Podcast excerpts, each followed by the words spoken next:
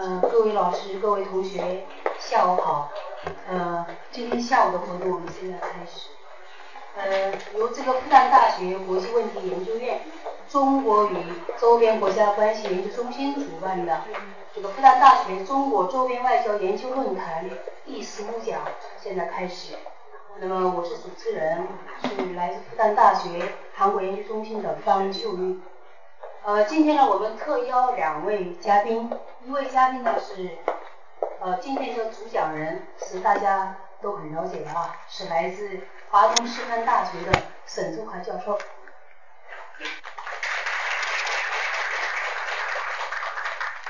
他是闻名于海内外，我是一直在韩国这个生活、这个学习、工作。那我在韩国期间内呢，已经就是知道了这个。沈沈教授，当时我九七年曾经翻译过这个沈教授的这个一本一篇文章啊，嗯，那么我倒是简单介绍一下，因为大家通过这个网站呢应该有非常了解的。那么呃，沈志华先生呢是目前是华东师范大学的终身教授。这个终身教授也是蛮残酷的啊，每年都有评估。去年我非常荣幸到华师大也参与了他的这个一年一度的报告，呃，做了点评。呃，那么他还担任这个中国史学会的理事，中国社会科学院当代中国史研究所亚太研究所研究员，北京大学历史系、中国人民大学历史系的兼职研究员，香港中文大学当代中国文化研究所的名誉研究员。呃，这个我看了一下网站，网站里边是这样这个赞美我们沈教授，他是以勤奋、执着和对历史的这个挚爱，书写了中国史学界的传奇。那么现如今已经成为当前中国冷战史学界的一面旗帜，而且他在海内外有很多的粉丝啊，其实我也是这其中的一位啊。呃，第二位我们这个特邀的嘉宾呢，是来自复旦大学国际问题研究院中国与周边国家关系研究中心的主任施渊华教授。呃，今天专请他做这个沈老师的指定点评人。那么除了呃两位以外呢，还有很多来自这个上海的其他院校的老师和这个同学们。我刚刚跟沈老师讲了，我们自己是不带学生的，没有兵的。那么在这种情况下，我们简单做了广告。那么大家是可能看了一些广告啊，来这个参加今天这个活动啊，非常感谢。呃，由于时间呢，我就这个不多讲。嗯，我们知道这个中国呢是世界上边界情况最复杂的国家之一。那么冷战期间内，我们对这个中国和陆地、中国和周周边国家陆地边界呢，基本上确定了。现在说是已经达到了百分之九十左右。那么关于这一部分呢，是沈教授做了一个非常深的研究。那么今年可能他发表了一篇文章，呃，那么我们特邀他今天来讲有关这个方面的内容。那么今天主要讲的主题呢是冷战年代中国处理陆地纠纷的方针和结果。呃，我们以掌声热烈欢迎。这个时间不限啊。先那个抱歉，我呢得站着说一会儿，坐着说一会儿，因为我在韩国刚做了个手术，就是腰椎还有两个膝盖。因为腰椎做手术吧，他这个不能老坐，但是我膝盖也做了手术，也不能老站着。按说这一个月我应该躺着，不过我恢复的非常快。他们一般的人三三五天才能下来，我那个半天。就上课了，所以恢复是没有问题，只是要注意点，要不然这手术白做。呃，就是中国处理陆地边界纠纷这个问题呢，我是大概前年开始，其实我是从研究这个 中朝呃签订的这个边界条约从这儿入手。后来我就看了很多材料，看了很多材料，越看越觉得有意思。我就大概又把这个中国跟蒙古的、跟这个缅甸的、呃印度、苏联啊等等，反正这个整整个的处理的中国处理陆地边界的问题考察了一下，考察了一下，就写了这么一篇文章。啊，写了这篇文章章这个也不让发表，所以就在这儿讲讲。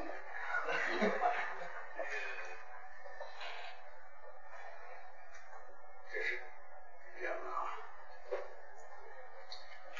我想这样的，我先先呃把这个大概这个文章的呃讲讲，然后呢有时间专门讲一下中朝的，因为最近我在韩国其实三个月就是躲那儿写书去了，要不是这腰折药我就写完了，结果还剩了点尾巴没写完。呃，所以对这个中朝的这个。因因为我们所有的中国所有的边界条约都发表了，唯独中朝边界的没有发表。啊，这个到底怎么回事？后边先后边再讲，先讲这个。我就不细，大家看看就知道了。呃，这个中国陆地边界的特点，第一个就是边界线长很长，啊，四万多公里呢，我就不说了，你看这都写的很清楚。然后这个陆地呃边疆面积很大，就中国呃比较有趣的是第三个，就是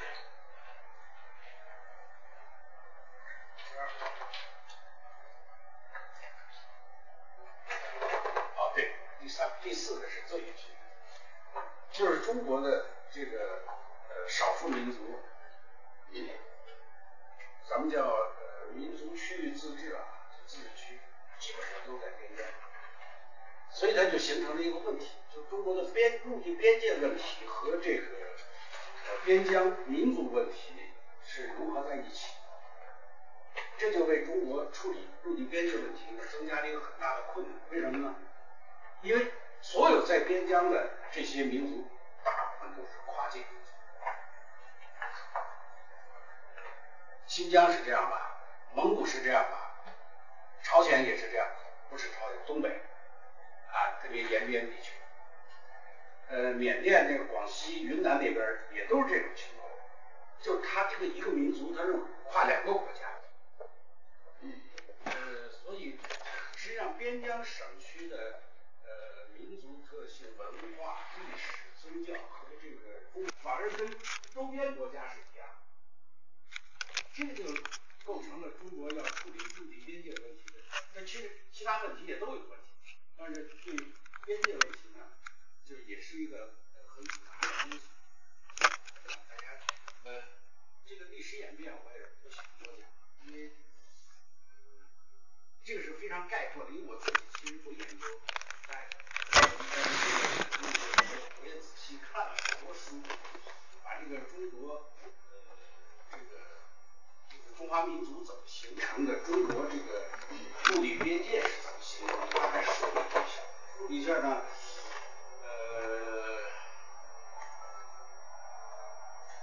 大概有这么一个基本的观点，我想我们应该能够能够能够确定，就是中国长期以来是没有边界。那么边界这个概念。它是随着民族国家的形成才出现，但是到了从西欧近代社会以后才开始出现。因为打仗嘛，打来打去，你这个以这个条约作为那个就是双方确定分界线的这么一个这么一种形式。到十六世纪、十七世纪以后。欧洲才出现，那么欧洲现代文明发展了很长时间以后，才向东发展。所以中国呢，中国因为中国原来它不是，中国原来是，它都是一个中央王朝，然后周边的周边的国家，它不是直接跟中国呃接壤的，它是中国有周边好多这个，就是一些一些一些民族民族地区，这些民族地区呢都附属于中国朝，我们叫朝贡体，跟越南呐，跟朝鲜呀，跟蒙古啊，还有东南亚很多小国啊，甚至中亚的很多国家，它都是这种关系。所以中央，我们讲到到最后的时候就会，这点你必须要理解。如果你不理解这一点，你不知道毛泽东他怎么想的，后来，就是中央地区它跟周边呀，嗯，不划界，全是我的，哎，他的概念里全是。哎，对你你们都是我的，所以这个地儿呢，你有能力多给你，让你多管一点，啊，你没能力少管一点。那个，呃，我看了一个材料，很有意思，就是雍正六年的时候，当时这个，呃，谁呀、这个云南王，云南总督和安南王，就是越南，他们俩吵架，吵架为什么呢？就为一百二十里一块地。后来康熙呢，就这个御笔一批，把这个安南这个八十里，呃，云贵总督管四十里，完了，完了呢，这个安南王呢有点不大乐意，说这本来这都是我们管的地儿，怎么就是好像给又给划出去了四十里，所以雍正就很不高兴，就批了一大段话，这段话在这个呃清史录上都有。他讲的什么意思呢？就是前面这句话啊，普天之下莫非王土。他说意思呀，正统御寰宇，就我是整个这世界全是我管，说所有的土地都是我的，啊，我愿意给谁给谁嘛。我给安南王就是外藩，给云贵总督就是内地，如此而已。他区区四十里地，还有什么可争的？哎，这个这个玉批还没发下去呢，不知道那安南王啊，可能醒过味儿了，啊，又上一奏折。哎呀，就是其实我们是非常感激啊，这个圣上对我们这个这个呃如此的关照啊，我们这个世世代代为中央守好这片土地。雍正一高兴，哈哈一笑啊，既然这样吧，那四十里你也拿去吧，替朕永守之。所以啊，这个在在中国古代的时候，这个皇上的眼睛，他就没有边界关系好的就多给你点儿，替我管着；关系不好就能力差就你就少管点儿。什么时候中国才有了这种边界？就是通过条约签订，的，条约确定两国之间的边界是俄国人，就是满人入关以后，他慢慢这个东北就空虚了，他也这个也不经营，也不能，他觉得南方比较富庶嘛，是吧？这个比呃就向南发展，这样的俄国人的东进，东进呢就到了远东这一块西伯利亚，这个时候才开始通过战争，战争以后签条约，你签不签？你不签，我还要往下打，你打不过你就得签。所以条约本身这个就是现代观念是西方强加给中国。那么，但是从这个呃过程来讲呢，呃，实际上呃真正签过的条约，大概跟俄国签过几个啊，从什么瑷珲条约、北京条约了什么什么，然后就是这个朝鲜这个，就是延边这个尖岛条约啊，一会儿我会专门讲。然后再就是缅甸，缅甸这个一九四一年线，就是二战期间，因为我这个这国民政府要打通那个滇缅交通线，不得不让步，这个签了几个条约。凡是这样的类似这样的边界条约，中国呢都是因为你比较弱嘛，是吧？你这个呃国力不行，所以都是吃亏的，都是割让领土的。从这个角度来看呢，啊，中国人有点不太能接受，但实际上，约的签订，它给中国文化带来了一个现代的观念，而且原来不确定的边界，现在确定，原来是没边界。你说，所以我特别反对中国外交部里一天到晚一跟人吵架就说这自古以来就是我的。什么叫自古以来就是？这古是什么时候？美国人最不理解，说我们一共两百年，自古以来那就是这个这个创世纪的时候，这地儿都是中国的。就是你管辖过什么是吧？你说你从明朝哪年哪年，还是从汉朝什么什么时候？它有个时间，有个有个有个，哎，它有个有个历史上有个点啊，你不能自古以来就说。其实你也不能说自古以来就是，因为那会儿还没这概念，嗯那时候哪有领土的概念？有边界的概念，它就是属于国家就是。所以到了这个呃清朝后期的时候呢，因为呃西方殖民主义以及中国的这种大一统呃这种观念，中央王朝的观念开始受到冲击。这时候，特别到晚年了，要不这个这个晚期了，到清朝，呃，中国这些有识之士才看到这些问题，包包括这个民族问题，也是因为这个领土、边界、民族这些东西它都混混在一起。你说你中国什么叫中国？什么时候有中国的？中国是个什么民族？最开始的时候，你看那个那个那个孙中山他他们起义的时候，开始开始口号什么？叫驱逐鞑虏，恢复中华。驱逐鞑虏，恢复中华。这中华的概念是什么？是汉。其实这是很不利的。你你这样一做，将来中国的边界它就不包括藏族、蒙族、什么东北满族都没了，还有新疆回族。所以后来才改成五族共和，就他们这些政治家讨论来讨论去，说不能这样。你驱逐鞑虏，这个这个建立中华，你不是等于把这个周边的这些边疆地区就不是不是中国了？所以又改成五族共和，然后最后呃凝结到中华民族 这么一个概念。所以这样的中华民族这个概念出来以后呢，它的边界、它的边疆就应该包括。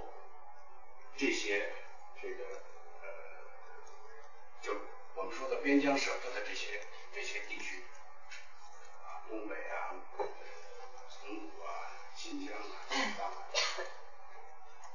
这是民国时候开始。那跟这个，但是因为从中华民国建立以后，中国就连年战争，就没断。啊军阀混战，然后共产党跟国民党打，然后又国民党、共产党一块跟日本人打，日本人打跑了，国民党跟共产党两边又打，所以边界条件没谈，这个国际法有，国，这这里还涉及一个国民属性的问题，就周边这些人他算中国人不算，算不算中国人？这是个很大的问题。哎，特别我这个朝鲜，我还要请教你。你们朝，你不是朝鲜人吧？你们这个朝鲜朝鲜朝鲜族，对，你们朝鲜族到底怎么算？这个这个，解放以解解放以后，他们分的非常清楚。是，我知道，我就是我说那个，我就说那个解放前那段。解放前都不分。哎，就是非常都可以，非常混乱的，而且我觉得这些这概念都有问题。民族这个概念不应该用在这些现在我们说的少数民族的这个这个这个群体，因为民族概念从 nation nation 从西方传过来的时候，它是带有这个政治含义，是带有领土含义，是带有权利含义。所以所谓 nation state 就是民族国家的形成，它是跟这个连在一起的。如果我们要给少数民族用民族这概念，已经无形当中的就授予了它一种政治的含义和领土的含义。当然这个问题不是我今天要讲的，也有点关系，呃，是个比较复杂的问题。嗯，一会儿我因为我在研究中朝关系时候，我就面临这个问题，你就必须得解决这个事儿，要不然你怎么那个描述你就描述不清楚。所以到了就是呃国民党的时候，就民国的时候，这些问题几乎都没有解决，就都留给了共产党。哎，对，这个就是讲。所以中国政府就是我说中国政府就是中华人民共和国政府啊，就是我那个因为蒋介石已经跑到台湾去了。那么剩下的这些事儿都留给共产党处理，所以新中国政府这个呃成立以后呢，它面临的这个边界问题呢是比较复杂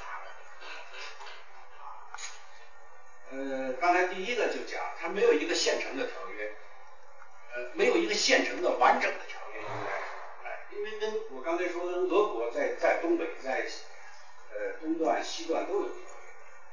但是有个问题，没看见。这个所有的边界战争，要不然就是没签条约，要不然就是签了条约没看见。所以没看见等于没签。举个例子，三八线谁都知道，啊，这边南朝鲜，这边北朝鲜，这边苏联管，这边美国管，挺清楚的吧？实际上不清楚。三八线是地图上的经纬度，你你到韩国去，你到朝鲜去，你给我讲三八线在哪儿？谁说得清？谁也说不清。所以就发生了，如果大家关系都很好，没问题；关系不好，马上就朝鲜战争，这至少是个由头，是个借口。因为你这一条线穿过去。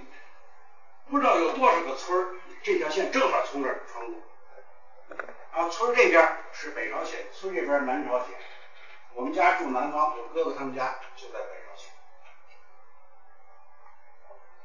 就这种现象呢，你如果不看界，中印边界也是这样。中印边界为什么打起来？喜马拉雅山没人，没看过界呀，都知道说是有条线，但这条线在哪，谁也不知道。所以就一旦有问题，就会发生军事冲突。中印边界就这么打起来。这个其实中苏也是，珍宝岛。这个如果想要打仗，这就是个借口。所以实际上没有勘界是一个很大的问题。勘界什么？勘界就定桩子呀。哎，再信不过，咱就拉条线，要不然就跟柏林墙似的，干脆竖，这个这个这个盖个小长城似的，出来，那就清楚，是吧？在设计和关卡，但是中国在新中国成立什么都没有，所以中国边界是，我到新疆去考察，也到边界去了，他那个档案里也这么写的，当事人也是这么跟我们讲。就谁也不知道边界，就知道这条山那边中国，这边苏联。因为苏联那边人少，所以中国人就没事就赶着羊啊，放牧，哗就过去了。哎，到冬天嘛就赶回来了。关系好的时候没关系，人也不搭理你，你来吧。延边也是，就到人家从那个过了黑龙江，就去到那边打猎去。关系不好，他就轰你了，这么着就发生问题。所以没有这个。争议地区，还有一些呢，就是属于这个，就是虽然有了条约吧，这个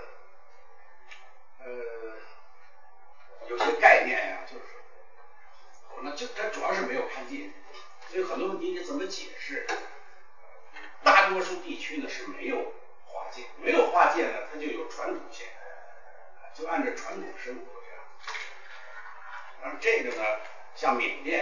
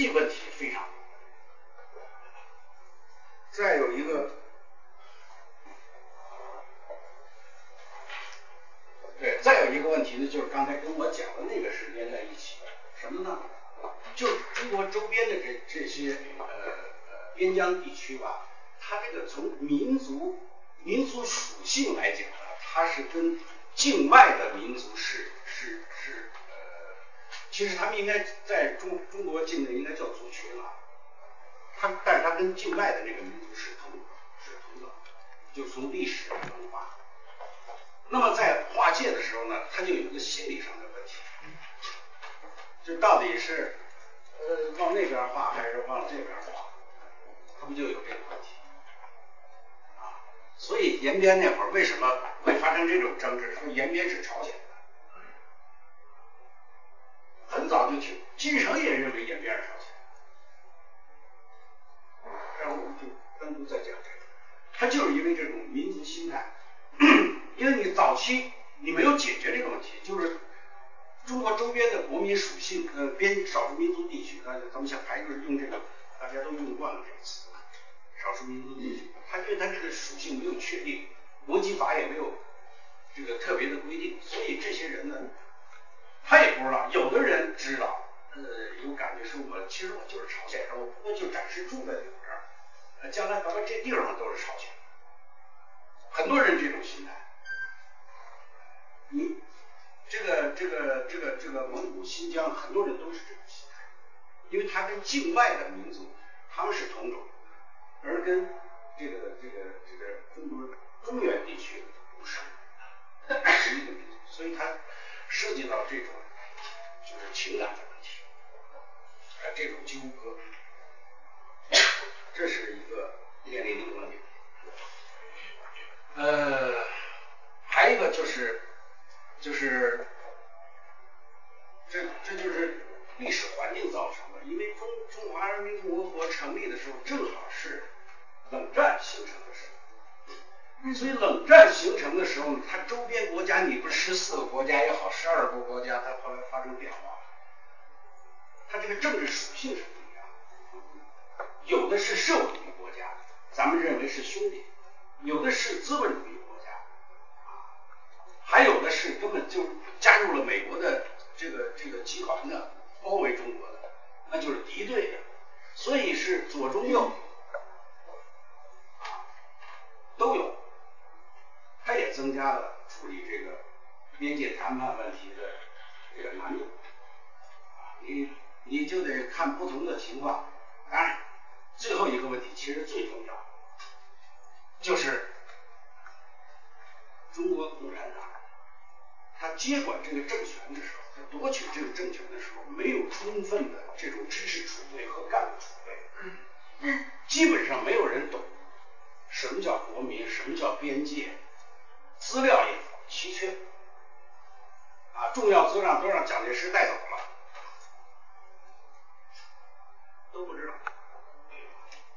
我看了很多材料，你比如，比如讲 这个地图到，五四年中国的地图画的是乱七八糟，把尼泊尔弄到中国境内了，什么呃，哎呀，看后边写没写？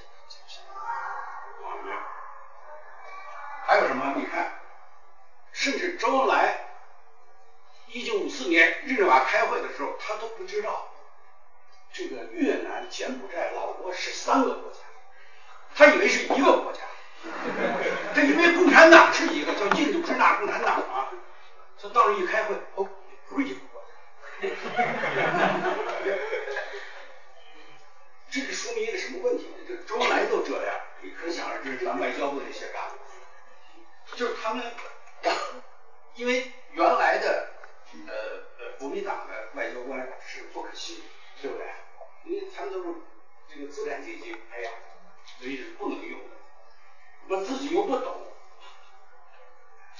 所以他就开始的时候有很多混乱的情况。这都是在这个五十年代初期的时候，呃，中国政府要处理边界问题呢，他所面临的非常复杂的、非常困难的一种状况。我得坐着了。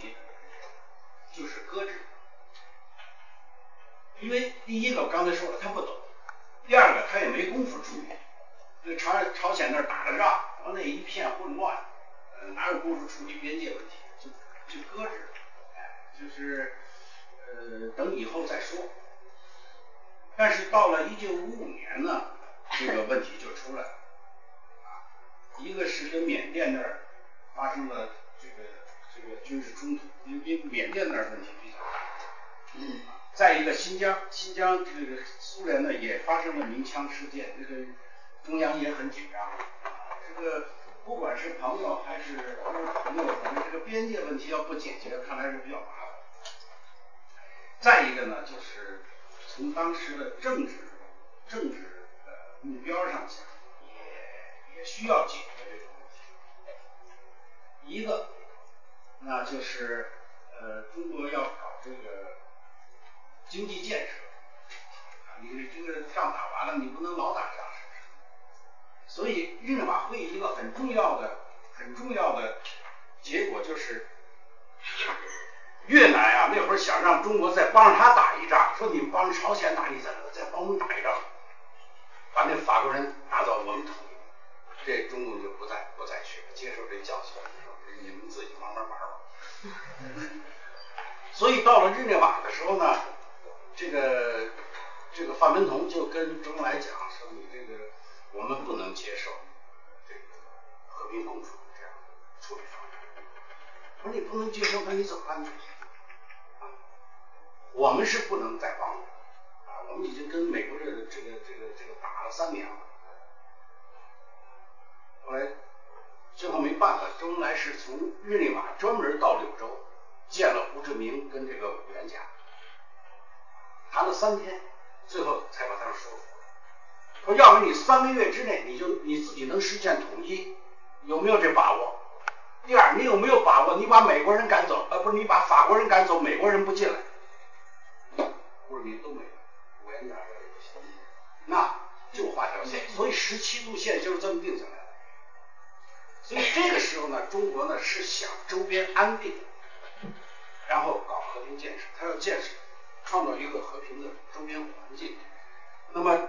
这样子呢，你就要解决边界，因为你跟人家好多这个呃争议啊，发生矛盾就是边界问题造成的。缅甸刚刚说五五年出这个事儿也是这个，还有一个目标，这个是是中国在处理边界问题的时候呢一个出发点，因为你最后你会看到中国这个处理边界问题都是中国人。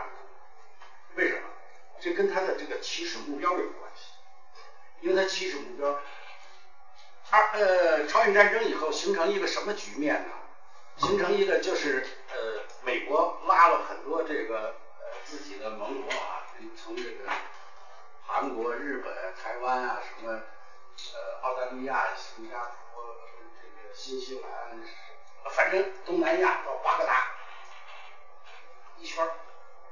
包围中国，封锁中国，所以中国呢，你要想突破这个包围和封锁呢，首先是周边国家，当然北边是可以了，蒙古、这个，那关键就是呃东南和西南啊，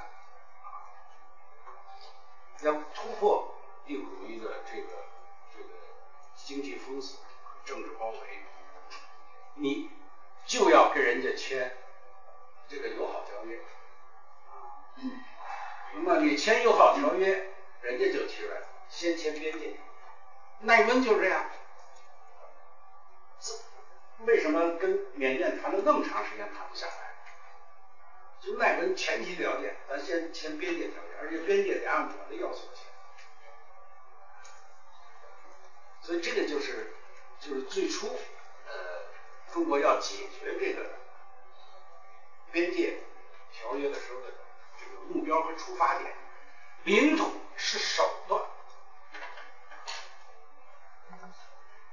你注意，中国打了三次边界战争，没有一次是真的为边界打。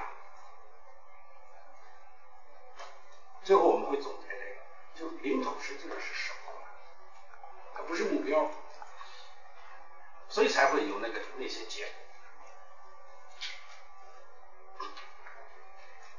那么从五五年准备解决这个呃呃边界问题的时候，到六零年开始，我们是六零年、六一年、六二年、呃六三年就陆续的跟周边国家就开始签约啊，我们大概是这么个情况，就是呃五六年中央决心要解决边界问题了，然后成立了国务院成立了。这个边界委员会，呃，由这个大概十几个部门嘛，就是从军队到这个各边疆省份，到什么什么测绘局，反正各个部门，呃，外交部各个部门，十十大概十四个部门，组成这个边界委员会。边界委员会就分两个组，社会主义国家组和资本主义国家组，都是外交部的人负责，来来来来。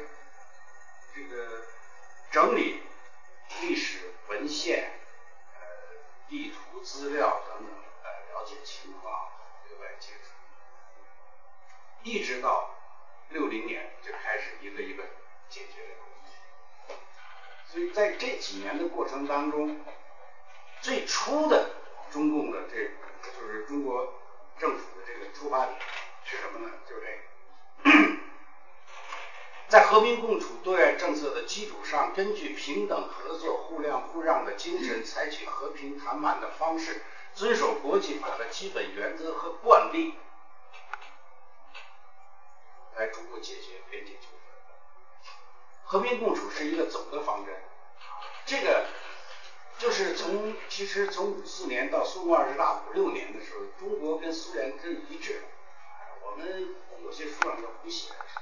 嗯，反对和平共处，中国没反对和平，怎么会反对和平共处？只不过到了五九年的时候，毛泽东跟赫鲁晓夫分歧的时候，他是拿和平共处这个事儿说事儿。他的分歧点在哪儿呢？就是你赫鲁晓夫把和平共处作为一个总战略是不对的，因为社会主义最终是要消灭帝国主义，你你能跟他和平一辈子吗？那你共产主义还实现不实现了？所以中国讲和平共处是手段，就是我弱的时候跟你和平共处，我强了我不跟你和平共处。我不是说现在啊，是那个时候，因为他的共产党的最终的目标是要消灭资本主义，所以和平共处只是一个历史阶段的一个策略。这个问题是到五九年中苏之间才产生分歧。所以五四年到五八年的时候，中国在解决这个边界纠纷的时候，这个基本的对外方针还是和平。所以我们跟印度也是这么谈的，跟缅甸也是这么谈的，跟谁都是这么谈。因为你要没这个基础，你也不跟你谈。平等合作、互谅互让的精神，这个我想就比较好理解。但是这有点一厢情愿，关键是采取和平谈判方式，因为解决边界纠纷呢，你说几种方式？三种。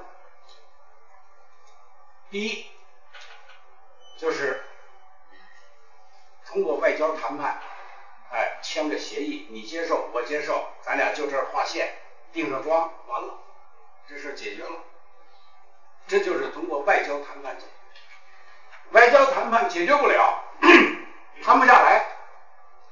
第二个方式。送交国际法庭裁决。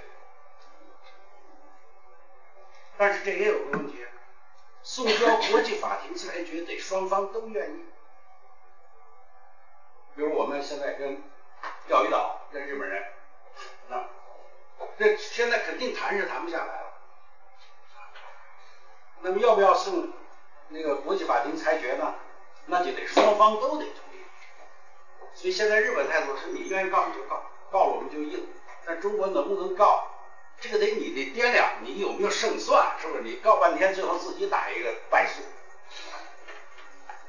所以双方都得掂量，哎，而且同时就是他们俩都认为自己这个呃有胜算的情况下，那么还有一种呢，就是他们实在没有力量，有种种原因吧。其实有些不是政府不想做让步，是。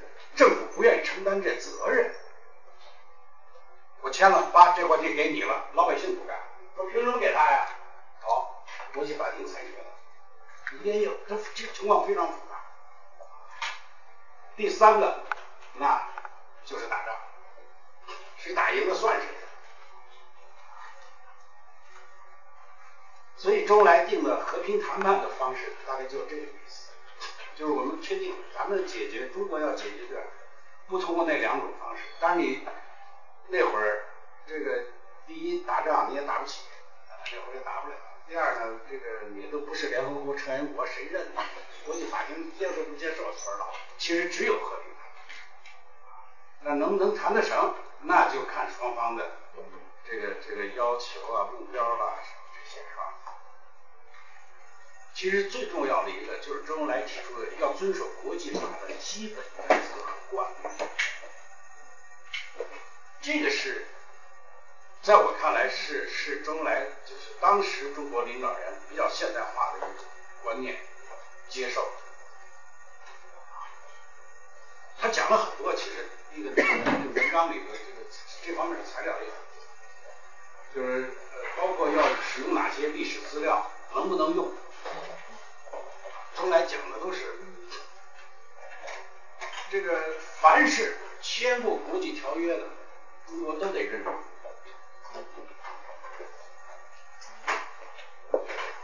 这个呀，我我们我们是学者，就我们在在在研究这个问题，考虑问题，你不能有那种。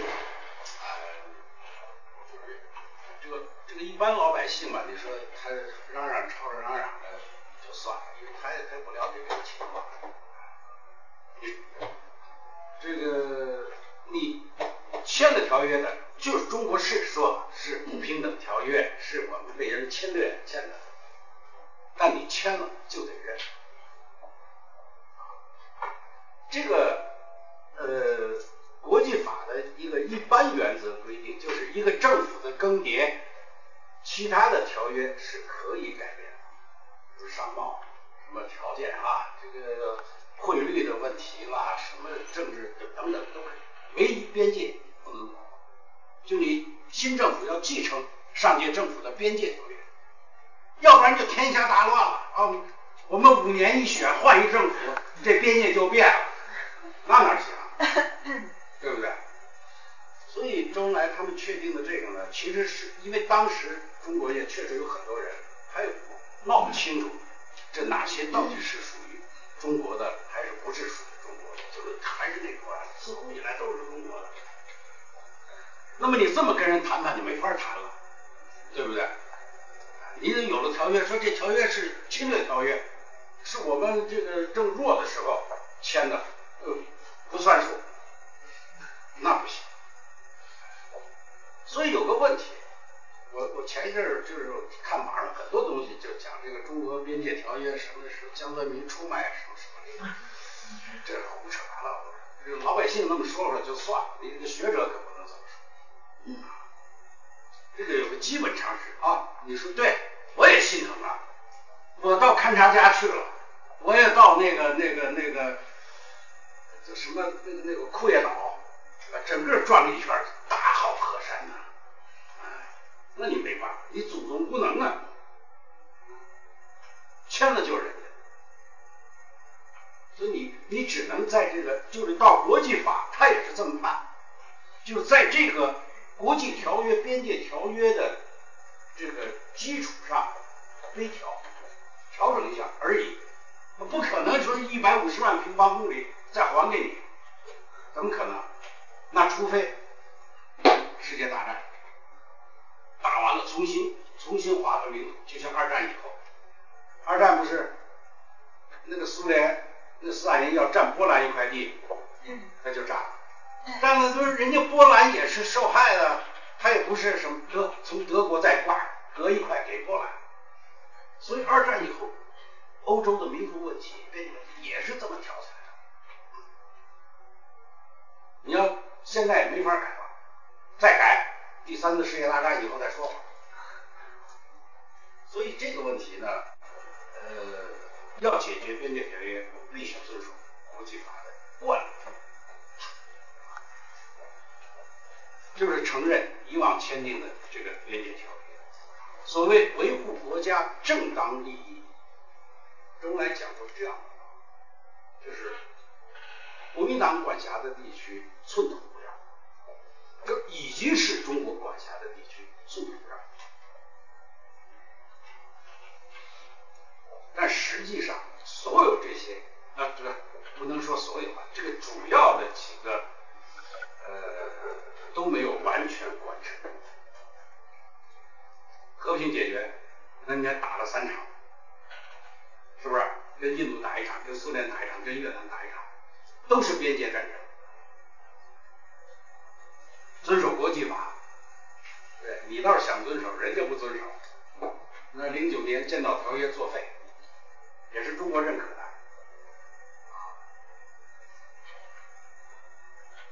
维护国家正当利益，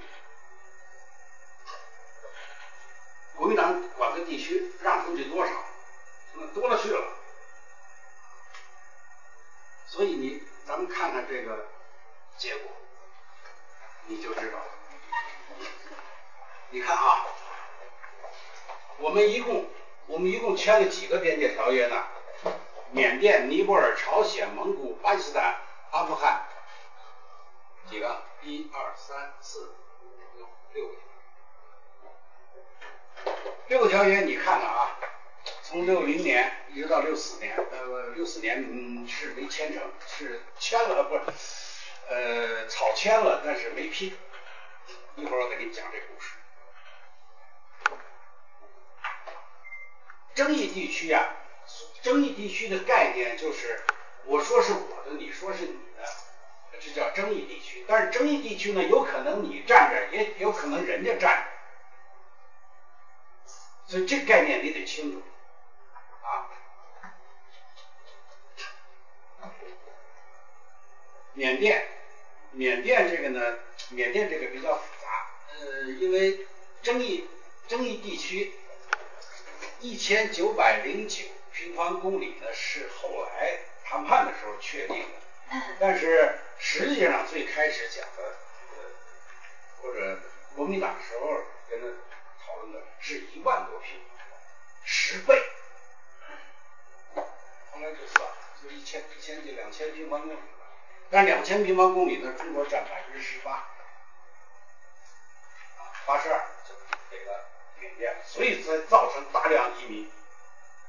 哎，这个缅甸的问题，所以我说咱们得好好合作。这个周边的问题啊，你跟历史搞不清楚啊，你根本你说不清现在怎么回事。你当年那个这个一会儿我还会讲到这个共产党，就缅共啊，什么马共啊、泰共啊，这个这个复杂的这个，你这边跟人家握手跟奈温啊。咱们友好合作签协那边大量的武器就给那个共产党，让他再推翻这政府。你这做的什么事儿？那个人家能跟你友好合作吗？这这是缅甸、尼泊尔，尼泊尔呢就是呃几乎就都给了，就拿了百分之六。完了，毛主席说那珠穆朗玛峰反正也上不去，你们一半我们一半算了。所以，所以这个珠穆朗玛峰是没法看见，是不是？能登上去的没几个人，看见我估计全上不去。朝鲜，朝鲜的我单独再讲，因为朝鲜比较复杂，这这个问题，可能大家也都比较感兴趣，这个我再单独再说啊。蒙古，呃，一万多，中国百分之三十五。蒙古呢是，蒙古的问题呢是，就是一九四五年，大家知道一九四五年这个条约是吧？一九四五年条约呢，中国是承认。呃，外蒙古呢，通过公投可以宣布独立，但是外蒙古和内蒙古的这个边界线没画，而且也没确定说哪个就算内蒙古，哪个就是原，就是以原来的哎对，就满清的那个对，以原来的那个那个没有砍界的意思。哪个是原来的？所以其实，在中蒙讨论边界问题的时候。那个外蒙古是已经占了大片的领土，大片的土地。中国是一忍再忍，一让再让，哎，都老说是兄弟，说咱们兄弟，咱就不好吵架，就就算了。最后谈的时候才给他止住。啊，这个因为那个蒙古大草原沙漠也没人嘛，他就拔开拔进蒙古包就往过迁，迁了就搁这住着就不走了。就这种在特别是在西蒙。哎在这个和新疆呃那边的，这是这个巴基斯坦呢得说明一下，因为巴基斯坦你看着这个中国是百分之是六十的，但实际上中国出让的一千四九百四十二平方公里是什么意思呢？就是这个争议地区啊都在中国境内。就是说，咱俩说的是争议，但实际上是实际上是我控制。那么，给你，哎哪去了？给你百分之四十，就等于我得在我已经控制的领土当中再划给你，就是这一千九百四十二平方。所以，这个巴基斯坦呢是这样子，阿富汗很简单，把汉走廊全部拿走。现在想要了，你现在搞什么一路一什么叫什么来着？什么丝绸路啊什么？现在想要了，整个一个走廊，百分之百都给了阿富汗，所以说你们小国就给我。两个没签，印度和苏联是谈了，就没签成，这就是结果。从这个结果上看，如果单纯从领土的角度来看，当然中国都是。呃，为什么会这样？这是一个呃值得讨论的一个问题。就是为什么在谈判当中，你原来说了这国民党占地儿，你这寸土不让，你怎么全让了又？啊，这个原来是说是按照这个国际法的条约执行嘛。后来也没执行，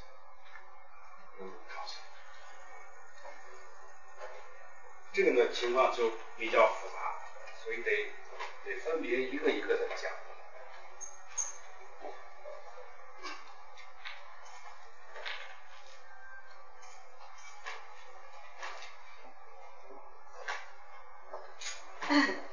第一个问题，就是主要是跟这些周边国家。就是南亚和东南亚，是巴主要是巴基斯坦、阿富汗、尼泊尔和这个缅甸这几，因为这几个国家其实连在一起。缅跟缅甸谈的过程当中呢，这些国家全上。你看外交部的那个材料，你像呃尼泊尔啊什么。这个阿富汗呀，就是有点趁火打劫。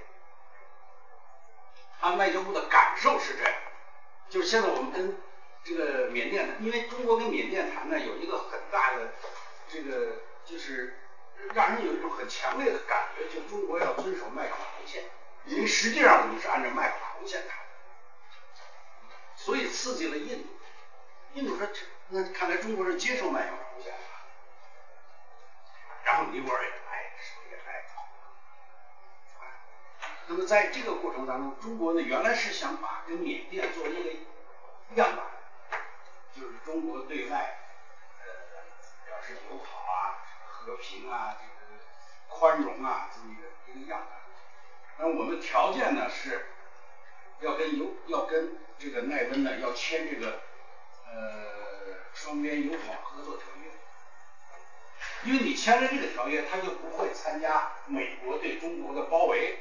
啊，你就你就等于是是我的那个呃友好国家，这种观念啊，这个其实呃斯大林战后的安全观就是这样。你看苏联周边的国家，所有都跟他有一个双边条约，没有一个没有，就是朝鲜啊，朝鲜比较情况非常特殊，所以呃。这个苏联没跟他签，后来朝鲜战争爆发的时候，金日成想跟中国签，毛泽东也不签，说你等你统一完了咱们再签，到现在没统一。但是六一年的时候，呃，最后中国跟苏联都跟朝鲜签，签了这个叫其实就是同盟条约。中国呢，当然不是说要跟他建立同盟条约，但是至少。至少要，就你不能参加敌对方的这个同盟。缅甸就想做一个突破口，所以对缅甸呢是有有政治意图，所以对他是比较，就是跟他谈的时候，中国人比较宽容，你提什么要求，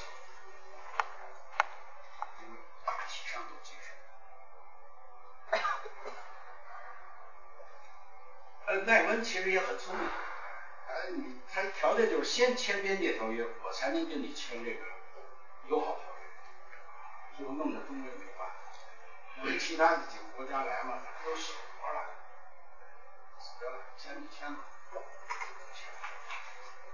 但是都签了以后，实际上这个目的并没有达到，目的没有达，就是你想跟周边都建立友好，你像呃。跟这个巴基斯坦，这个包括尼泊尔，包括阿富汗，后来主要是因为，就中国在准备签约的时候，呃，准备边界谈判的时候，一九五五年到一九五六年，中国的对外方针呢是和平共处，但是到六零年以后，中国的对外方针变了，这不是中苏分歧吗？哎，毛泽东跟赫鲁晓夫吵架了。小夫要要把这个和平共处推向全世界，跟美苏缓和，毛就很不满意，所以对敌斗争一尖锐，他就出了一个敌我也的问题。哎，你就不能这个这个呃，不能完全遵循那种就是和平友好的那种方针来对待。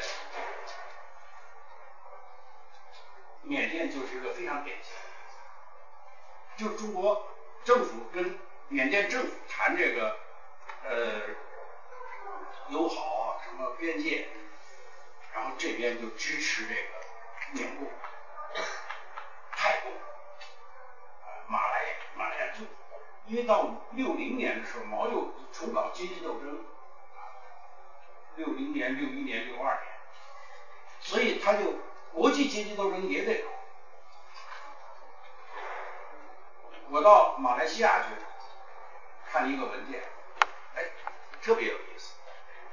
他们说呀，说五四年，因为马来亚人呢，其实马来亚共产党都是华人，马来亚的百分之八十都是华人。这些人呢，就是抗战，不是抗战，呃，也是抗战。就二战结束的时候，呃。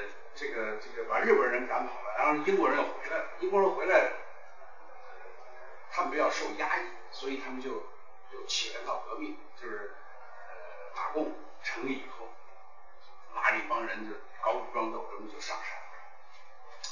然后到五四年的时候呢，中共中央和苏共中央搞和平共处了嘛，就发了个电报给他说：“你不不要再搞武装斗争。”与现在和平共处，叫走出丛林，这个放下武器，走出丛林，参加政府，搞议会制，所以他们就都出来了，走下丛林，交了枪，然后参加政府。结果到六二年，那个还是陈平啊，他总书记嘛，邓小平又把陈平叫到北京来，指着那个地图说：“你看看，现在世界革命如此的这个轰轰烈烈，你们那儿怎么没动静啊？”他说：“我们把枪都交了啊，那会儿你们让交的。”毛主席说了，还得搞阶级斗争啊，回去重新拿起武器，没枪我们给，没钱我们给，缅共。这个泰共、马共都那样建立起来，所以你这个整整体外交政策变了，你得得考虑你到底要解决什么问题。你这边边界正谈着跟人家政府那儿，然后这边底下又又又又鼓励这个反政府，所以最后的结果就是边界条约签了，因为它是同步进行的嘛，所以你边界条约签了，但是友好合作。并没有维持多长时间啊！所有的最这个奈温是反水比较早的，其他的像巴基斯坦什么，怎么到六五年、六六年都跟中国反水？所以这个呢，这个因素是一个比较、比较、比较主要的因素，就导致它这个呃。就是最后的结果和他最初设计的那个方针是没有不是完全吻这个吻合。那么还有一个什么问题呢？就是所谓社会主义国家的问题。所社会主义国家其实就是呃那会儿苏联、朝鲜和蒙古吧。五八年的时候，我看那个国务院边界委员会写的给中央写的报告，嗯他们觉得社会主义国家之间的边界问题比较好解决啊，因为我们都是兄弟，兄弟之间嘛，这事儿就好处理。六二年的时候，六二年还是六三年？刘少奇访问朝鲜的哪六三年，反正就两个回来，在飞机上说了一句话：“其实兄弟之间的问题最不好处。”其实就是这样。啊，你说社会主义国家，咱都是兄弟，兄弟问题最好处。蒙古，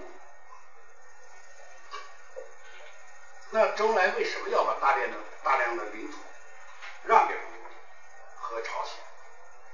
其实很主要的一个原因，就是因为中苏分裂，这个中国非常孤立。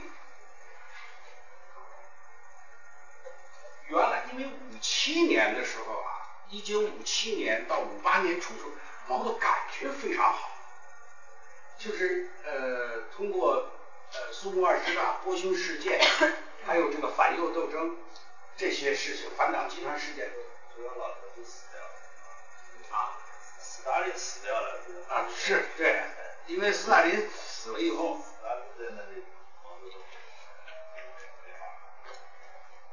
中共确实发挥了很很重要的作用，在社会主义阵营当中，以至于一九五七年的时候，赫鲁晓夫亲自提出来，说以后不要再叫以苏联为首的社会主义阵营了，应该叫以中国为首的社会主义阵营。哎，不必了，这个这个这个。不要改，呃，那说那咱们就叫以中国和苏联为首的社会主义阵营。外交部也不同意，最后苏联又提以苏联和中国为首的，算了，还是以你们为首吧，有什么事问我就行了。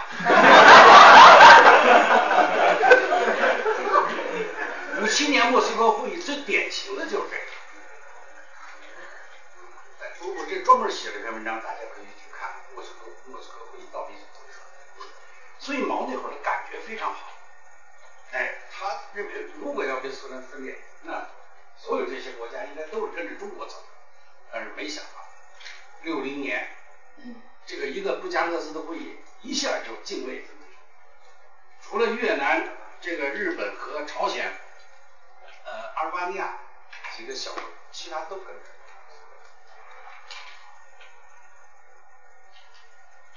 这个朝鲜和除了阿尔巴尼亚比较坚决，其实朝鲜和越南呢都是左派右两边不得罪，因为他两边都要拿都要拿援助的嘛，对吧？他谁都保护得住，就这个中国人非常清楚的。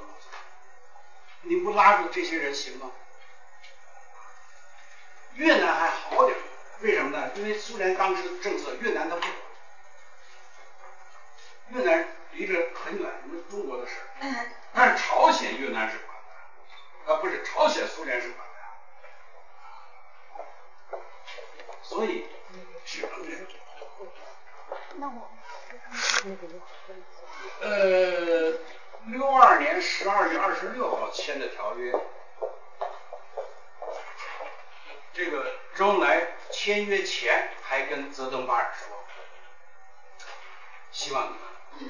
这个就是在中苏争论的时候啊，不要这个是跟着苏联跑。中午的时候谈话，泽登巴尔啊，嗯，哈，给你打哈，签完字，晚上吃饭的时候，谁正确，我们还是要支持谁，就给了中国一个大礼。朝鲜的也是，所以实际上这个问题是不能解决，不是说你兄弟之间俩人说了就行。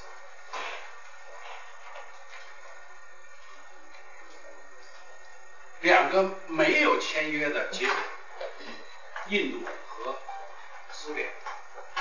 印度问题呢，其实。中国那会儿是真是想签，啊，因为中印关系比较复杂，我们在这儿也没法展开讲，给展开讲，时间也不够，呃，它是这样，大体上中国跟印度呢，就是这个东段九万平方公里，就是我们说的喜马拉雅山的那个和西藏这边连接的，在东段啊。中间有一点是很少的，反正就是西段有三千三，就是这个嗯阿克塞星。中国当时是占着西段，那个印度呢是占着东段。就解放军一进藏，印度人非常聪明，你这是英国调教出来的。哎他很很明白，解放军一进藏，马上部队就拉着八方地区就上。所以五十年代五六年，其实五四年就开始涉及到这个。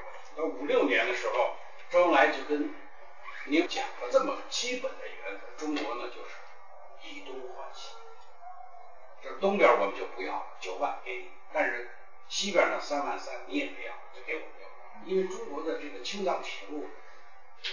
到西藏的这个不是铁路，公路主要是通过阿克塞西。但是那会儿尼赫鲁不干，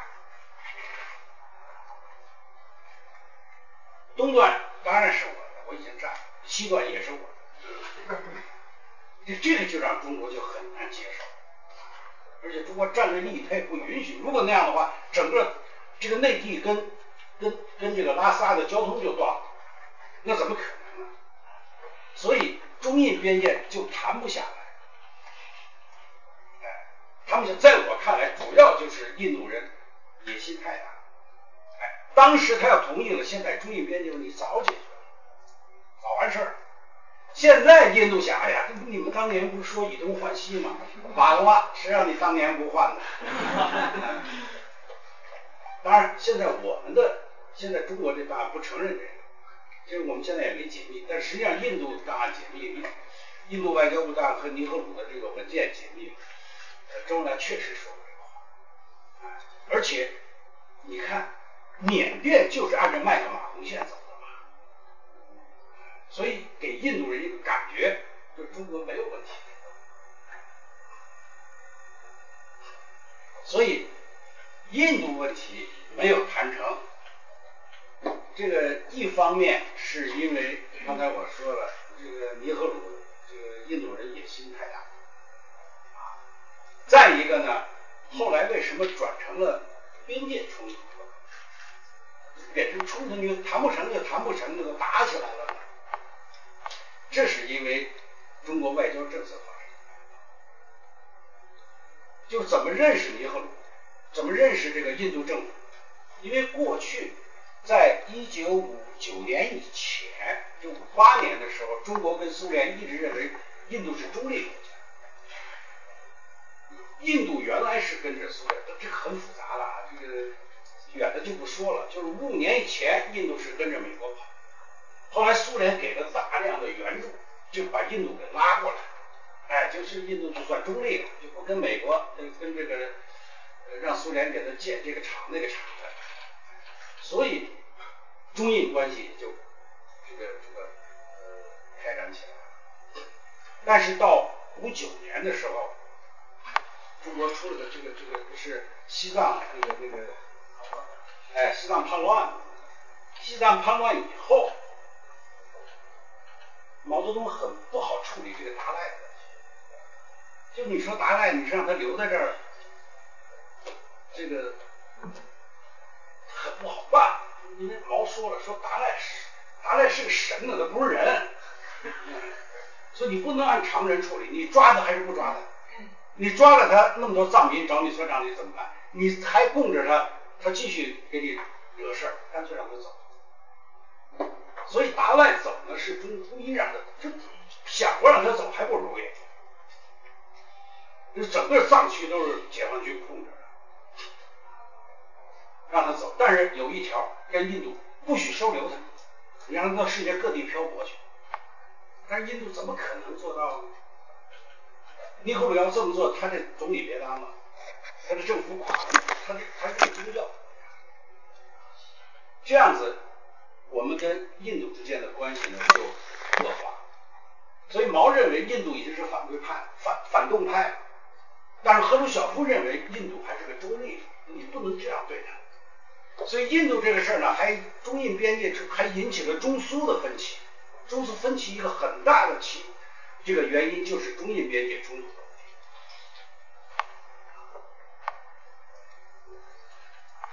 这样子，这个再加上，就是因为原来呃解放军只是在这个这个呃拉萨呀这个中心的地带，他没有到边远地方去。但是追击叛匪的时候，就追到边界地区，这样子就进入了边境地区。进入边境地区，那印度就不干了，就紧张了，说你这个解放军因为没划界嘛，有争议的地区嘛，你是不是要要要占这个领土？这样子，这个通卡山口事件、什么郎酒事件都是这么爆发。而中国呢，这个。和印度的这个边界问题呢，呃，到六二年正式的这个呃发生战争，就是中国打过这个这个打过去，打到印度两百多公里，那其实已经不是边界，它是个是个是政治上外交上，所以中国军队。到了印度，打过去以后，我现在看到一个材料挺有意思，就是当时张国华他们带部队过去的时候，准备了大量的地方干，这片领土我都占了，我得这公社得有个社长啊，这县得有个县长，全带上。结果好，啪，接毛一命令，全部撤回，而且再后撤二十公里，就是。毛泽东脑子里想的不是那个喜马拉雅山的边界的事儿，他有更重要的政治上的考虑。其实，在我看，那个毛原来不想打这场仗，因为六二年是个最重要什么事儿？是蒋介石反攻大陆，所以毛讲了一句话，说你们要注意啊，现在这个我们注意力应该在东边，不是在西边，就讲的这个意思。所以他不愿意。另外？也做个姿态嘛。你看我我说打败你就打败你，但是我不收拾你，我回来了，看你怎么样。这是毛主席。后来他就把这个印度共产党的总书记高适叫到北京来，他跟高适说什么？说喜马拉雅山那点地儿没人去，这真是不值得。但尼赫鲁要，我一寸土地都不给他，这反动派嘛。说什么时候你们要是夺取了政权，喜马拉雅山以南我全给你。像不像雍正？真像。其实毛泽东的心态，所以他解决这个问题不是从边界，就是说这场战争跟边界其实没有太大关系，它是个由。苏联一样。所有这些边界条约，当然印度没签成了。这个苏联是一九六四年签了这个草案，就是这个东段东段边界草案都签了，人家代表团到中国来，周恩来谈了几个月，最后全签了。签的什么结果？跟现在签的样，就是现在后来江泽民跟那个谁呀叫。叶利钦叶利钦签的，就除了黑瞎子岛悬降这个这个这个悬置，因为黑瞎子岛这个问题比较复杂，黑瞎子岛确实是这个按条约不是苏联，但是一九二九年这个中东路战争，那张学良跟不是跟跟那个苏联人打一仗吗？人家苏联人过来过来站着不走了，结果就一直在苏联的控制下，那等于成了苏联的控制区了。啊所以这个中国要求苏联全部让出黑沙岛，苏联不干，就这个，其他的都按照这个一般的国际法。你像七里沁岛啊，什么珍宝岛，这全是中国的，当时地图都画了，这个这个草案都签了。周恩来挺高兴，说得，你们是，你你们到那个北戴河呃疗养，咱们等着最上层批了就完了。大家庆祝一番，结果没想到送到毛去了。这个毛看了看，第二天不是第四，九月二十几号吧？日本人来访，这个日本社会党这个代表团来访，毛突然冒了一句，因为日本人讲的北方北方那点事儿，我说：“哎，你们那这么大点事儿。”老毛子还欠我一百五十万平方公里土地，这笔老账我还没跟他算，早晚我要跟他算。第二天人家到香港就给发表了，赫鲁晓夫正在看那草案呢，说刚要签字，一听毛这话，不签了，把这个代表团全给撤了，所以中苏这个边界条约就没签成。为什么没签成？就你可以知道，所以我在开头我讲了一句，就是在所有这些问题当中，领土都是个手段。老七是他真的要拿那一百五十万吗？不可能，怎么可能呢？他后来又讲了一番话啊，如果那天说话是放空炮，你们这放空炮不好，这协议吹了。啊，其实他就是不想跟苏联签这个协协议，因为边。为什么要签边界协条约、边界协议？就是要稳定，要安定，不要给双方边防军造成一个借口。因为你不签约，那就说不清是谁的嘛，说不清是谁的，我也可以去，你也可以去，难免咱俩就打起来。特别关系不好的、关系紧张的时候，你签个条约呢，谁都别越界，不就完了吗？哦就是不想签，为什么？因为他要搞文化大革命了，你这个他主要的对这个这个批判对象就是苏修啊。如果你跟苏修这个苏联关系缓和了，这个斗争对象啊，所以跟苏联这个条约就没签成。当然，其实背景还是很复杂的，到时候你们可以看看这个李大会专门写的这个，他那书马上就出。所以，所有这些这个呃边界纠纷的呃这个结果来看，就导致了一个，就是我那个标题事与愿违。你原来想解决这个问题，其实最后都没解决。那为什么呢？就是因为中间发生了这么多的变，才导致了这样一个一个这个结局。呃，现在几点了？咱们是怎么着？因为这你这讲十分钟吧，那我就一个半小时，好吧？单讲讲这个中朝的问题吧。朝鲜呢，我就给大家看个那个那个那个那个那个地图怎么弄出来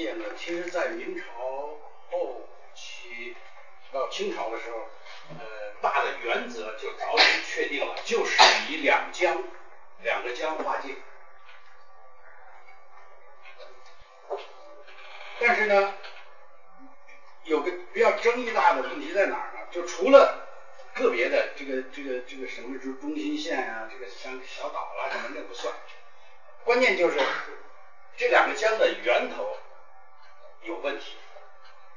鸭绿江没问题，你看鸭绿江它这个非常水那个河河道宽水深呐、它很明显在地图上，但图们江就有问题。图们江到这儿，它这个图们江的江源地区呢，它分了三个岔儿，你看，这这这儿，这是红土山水、十一水和红丹水，分了那么三个岔儿。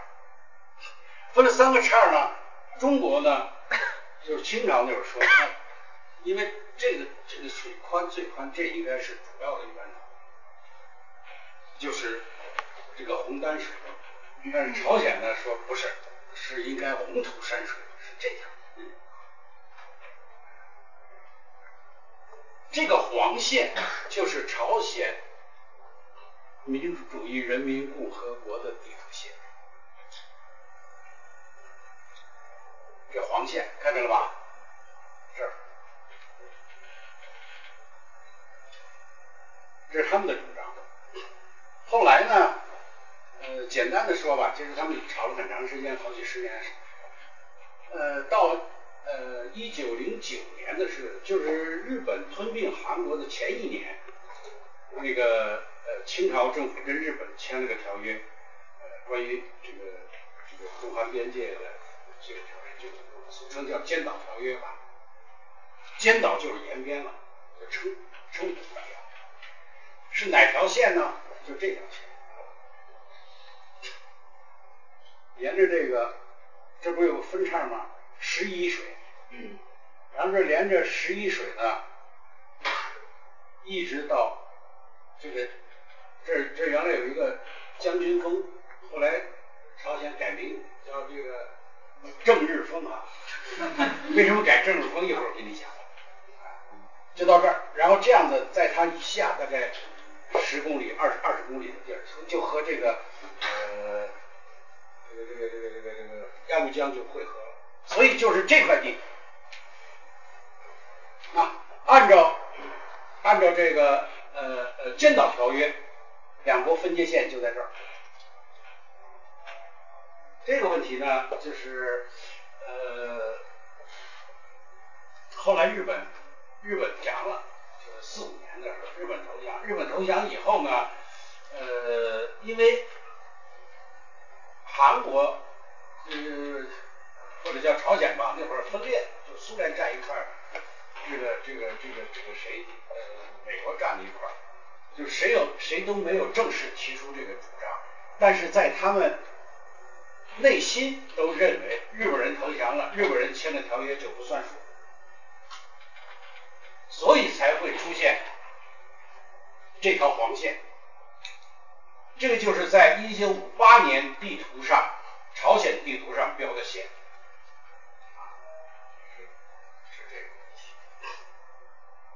那么这个事儿，中国政府知道不知道啊？是知道。一九五八年，这个我看了国务院编辑委员会给中央的这个报告，专门讲了朝鲜的问题。啊，他认为呢，呃，因为中朝呢是有国际条约为基础的，所以呢，应该问题不大。哎，虽然就是我们注意到，呃，朝鲜的这个地图上画法跟中国不一样，他就是把这个画到这儿去了，把天池就全画画了。天池这边就是那个将军峰嘛，就整个这是主，就长白山主峰了，就是。所以中国外交部呢提出了交涉，跟这个朝鲜外务省，但是朝鲜没有应没有应答。呃，中国外交部就误以为这不是什么大问题。那么剩下的什么问题呢？就是都是一些小问题。现在朝鲜呢，经常在这个呃河边呢建个什么拦水坝，这这拦水坝一建，这河本来十米呃一百米宽，就变成五十米，那五十米不就是他的了吗？就这意思，要不然就填土把那岸往中国那边就弄点小拉的那个鸡鸣狗盗的事儿。呃，中共中央认为呢，说这都是小问题啊，这都无所谓啊，俺们都是兄弟，兄弟之间。说这些问题都是小问题，所以他们觉得一九五九年中朝边界条约就可以解决了，这是当时国务院编辑委员会提的目标。嗯，后来呢，因为这个五九年中印边界冲突发生了，影响了整个边界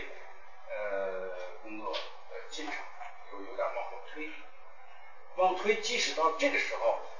中国还没有意识到，呃，中朝边界会出什么问题。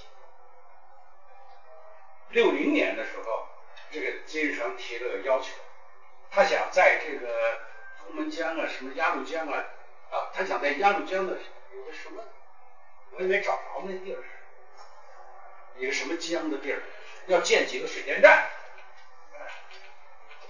那么中国说呢，说水电站建那当然没问题，但是。咱得先把这边界划清楚，要不然建完这这电站算谁的？这是算你们那边来，算我们这边提出这个要求。我想中国也有这个意思，就是借这么个事由呢，促进赶快把这边界条约签了就完了。好，朝鲜他这不建了，那就这样，那算了，以后再说吧。结果到了六二年的三月。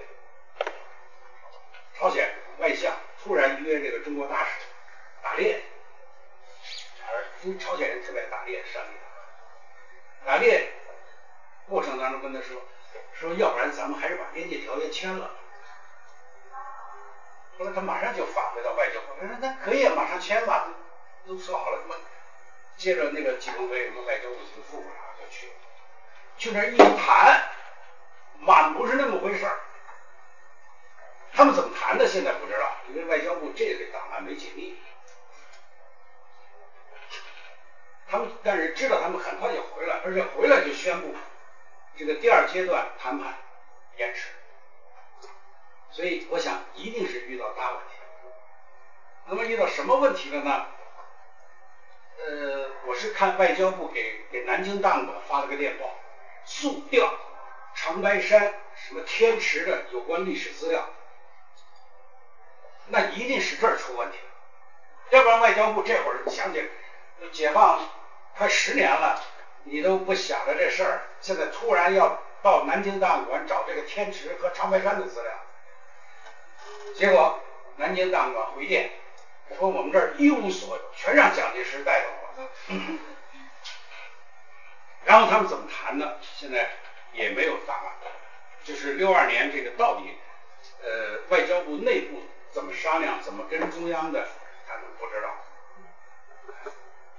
但是中间邓小平接见了一次朝鲜大使，讲了那么一段话，说咱们都是兄弟，咱们之间没有外交，咱们是内交。说不就是画点地界，画条线吗？说那事儿好解决。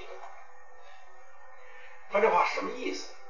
我分析，这个时候毛已经决定，啊，然后跟着就是周恩来到东北去见这个东三省的几个省长、省委书记，谈的什么不知道，跟肯定跟这有关系，就商谈了中朝边界问题。最后呢，就是到六二年十月份就就签了这个。中朝边界条约，签了边界条约呢，主要就是什么呢？主要按照朝鲜的这个黄的这条线，中国呢是要回来了天池的百分之水面面积百分之四十六，所以你现在去天池参观，有两条道可以上去，是吧？一个是北路，一个是西路，就这两个点。都是我们旅游开放的点，你都可以看到对方，就是朝鲜这边。但是为了这个，就把这条线拉直了，所以这块地方这片领土就换了一个占了点天池，要不然中国也太没面子，你长白山主峰全给人家。那么。这个朝鲜在这个问题上呢，其实金日成是一直认为延边都是他。我最近呃，就是延边这个问题呢，我我不知道呃，那个石老师你看没看这个这方面的材料？就是一九四九年三月份呃二三月啊啊一二月份那个。吉林省委民族工作会议，吉林省委民族工作会议的时候，就是要确定延边地区将来这个政权形式是什么。有人提出来呢，是要作为一个呃什么加盟共和国，就是在中国里头一个共和国。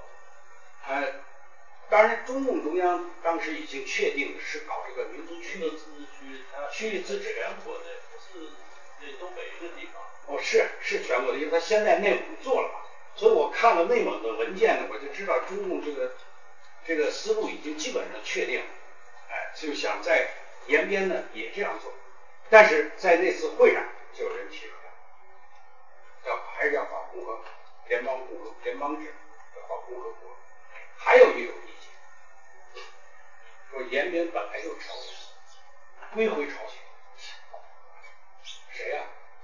林春秋，所以林春秋三月份就走了嘛。所以这个事当然这个事儿还得还得再好好的研究，因为这个事儿非常大。林春秋本来就是金金日成派过来的。那我在韩国跟很多人聊天，包括那个李宗士他们几个人，我就一直问这个朝鲜人这个领土观念是概念是什么？他们就一直认为说延边就是朝鲜，那都是朝鲜人嘛，那不是朝鲜的地儿。金日成也有这个，而且我查了这个呃美国驻韩呃驻韩美军那个情报，一九四七年到四八年有大量的传闻，就是延边已经归入这个朝鲜，甚至在呃国防部二厅国民政府国国防部二厅的档案里头也可以看到这样的报告，但是后来外交部给否认，外交部说哎这个就出现朝鲜人是正常的。因为那都是朝鲜族嘛，呃，如果他们要正式提出来，那我们自然会拿出建交条约跟他交涉。这就是当时一九四八年中国外交部，就是国民政府外交部的这个方针。所以那个时候，呃，朝鲜人有呃有这种想法呢，是是很很自然的。但是中华人民共和国成立以后，为什么金城就不提这个事儿了？那就不好提了。啊，你这个朝鲜都打仗打成那样，不用帮助你早完蛋了。你现在提出要这个要那个，所以他为什么金城？我这人非常聪明，他就找时机，什么时候才能提这个问题？六二年，六二年是中国最困难的时候，四面楚歌，北边跟苏联折腾，南边越南战争，东边这个。蒋介石反攻大陆，西边跟印度开战，哎，咱们签边界条约。所以在这个时候提出这个问题，后来这个从沿后来毛泽东的谈话当中，我能看出来什么呢？就是照顾朝鲜。照顾朝鲜主要是照顾什么呢？俩问题。第一，人家朝鲜人一直讲说我们的圣山是吧？长白山，它叫白头山。人是人家的圣山，从那个哪个皇帝什么，忘了，反正就是就这已经归结为他的圣山。结果你这圣山不在国内，在外国，这个整个朝鲜民族的心理是很难接受。这是一个，还有一个很重要的原因，就是金日成当了领，就是统管了。这个呃我朝鲜以后，他这个历史上有一个问，有一个一直有个纠结，就是我们抗日的时候您在哪儿呢？所以他一直讲我在长白山密林抗日打游击。其实他在长白山密林待过一段，但实际上主要的时候他不是在这，他是早了那个黑龙江以北的哈布洛夫斯克。但是就是这个谎言，你你也得给他圆回来，不是？啊，你在长白山，长白山也不是中，也不是朝鲜的。还有一个问题呢，金正日就生在长白这个长白山密林呐。您这马上要接班了哦，外国人，那不就麻烦了吗？这个我想，这恐怕是是金日成最头疼的。我不知道将来档案解密，他到底怎么跟毛谈的？所以毛说要要照顾，从感情上什么要照顾。一会儿毛讲的时候，我可以告诉你。呃，我想这个是是是是是，可能是一个更重要的，就是他他一定要把长白山拿回来，要否则的话他很难立足啊。所以边界条约一划分，金日成马上派所有人到长白山去找我当年打游击那个房子去。哪儿有啊？他根本没在那儿打游击嘛，现在就，所以去找半天回来，我没有啊，报告，没有，就在那儿，还得找，去找，找了半天，找一什么？找一个那个猎人挖的那个半坑的那个叫什么窝棚啊？就在那打猎，冬天在里头藏着。就这儿，就是这儿，马上后来就建那个什么那屋子，后来不是弄了立了个石头碑，呃，改成正日峰，就在那个这个这个这个这个，后来还说让那让那个李在德，我记得采访李在德的是金日成的奶妈，我也其实也不能算奶妈，叫金正日，就是金正日当时在呃哈布洛夫斯克营地的时候呢。他们都是集体喂的，哎，就就那么几个婴儿，那么那么几个母亲，大家因为要打仗嘛，他就轮流去，一个人去呢就喂这五个，然后第二个人去还是喂这五个人，是这样。所以李在德呢是金正日的奶妈。那么朝鲜人知道这事儿呢，就把李在德和他儿子就接到朝鲜去了，非要让他啊，就非要让他到那个窝棚那儿去，拿电视照着，说你这说两句，你就说。这就是金正日同志出生的地方，他根本就不在这儿嘛，他怎么会？结果这个李在德就没去，后来他儿子去了。儿子说啊，说我这一路就想，我怎么说，我不能说瞎话，这上个电视，将来这责任全是我的。想半天想好了，啊，电视全全装好了。您您说说这地方是是是不是？朝鲜同志告诉我，这是金正日同志出手。所以其实金日成呢，一定要这个地方是有他的理由，是有他的需求。那毛泽东呢，就这个这个，为了拉住金日成，那你这个如果你这个不占，我一会儿你想金日成再反叛，再跟着苏联走，那中国就没人了。你不要看报纸上，那报纸上那会儿六十年、六四年那个中国报纸那都吹牛，哎，什么各个党都支持，不是？那什么波兰一个什么委员会仨人，哎，什么澳大利亚什么十个八个的，全这，那主力都跟着苏联跑了，所以他很需要在国际共产主义运动当中呢有这个支持者，哎，那么对这个呃朝鲜的让步就是理所当然。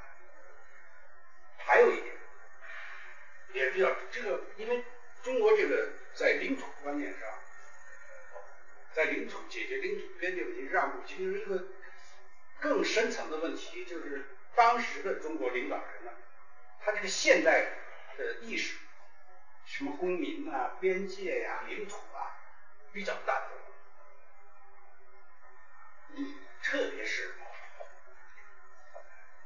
我看了这个毛的很多讲话，我就揣摩他到他什么心思。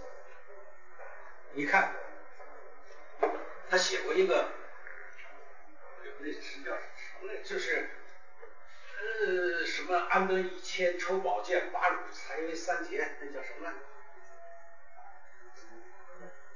哎，就是讲这昆仑山吧，就是呃什么一节赠欧一节还中国，就是他的意思，就就你能看出毛泽东那个帝王的气派。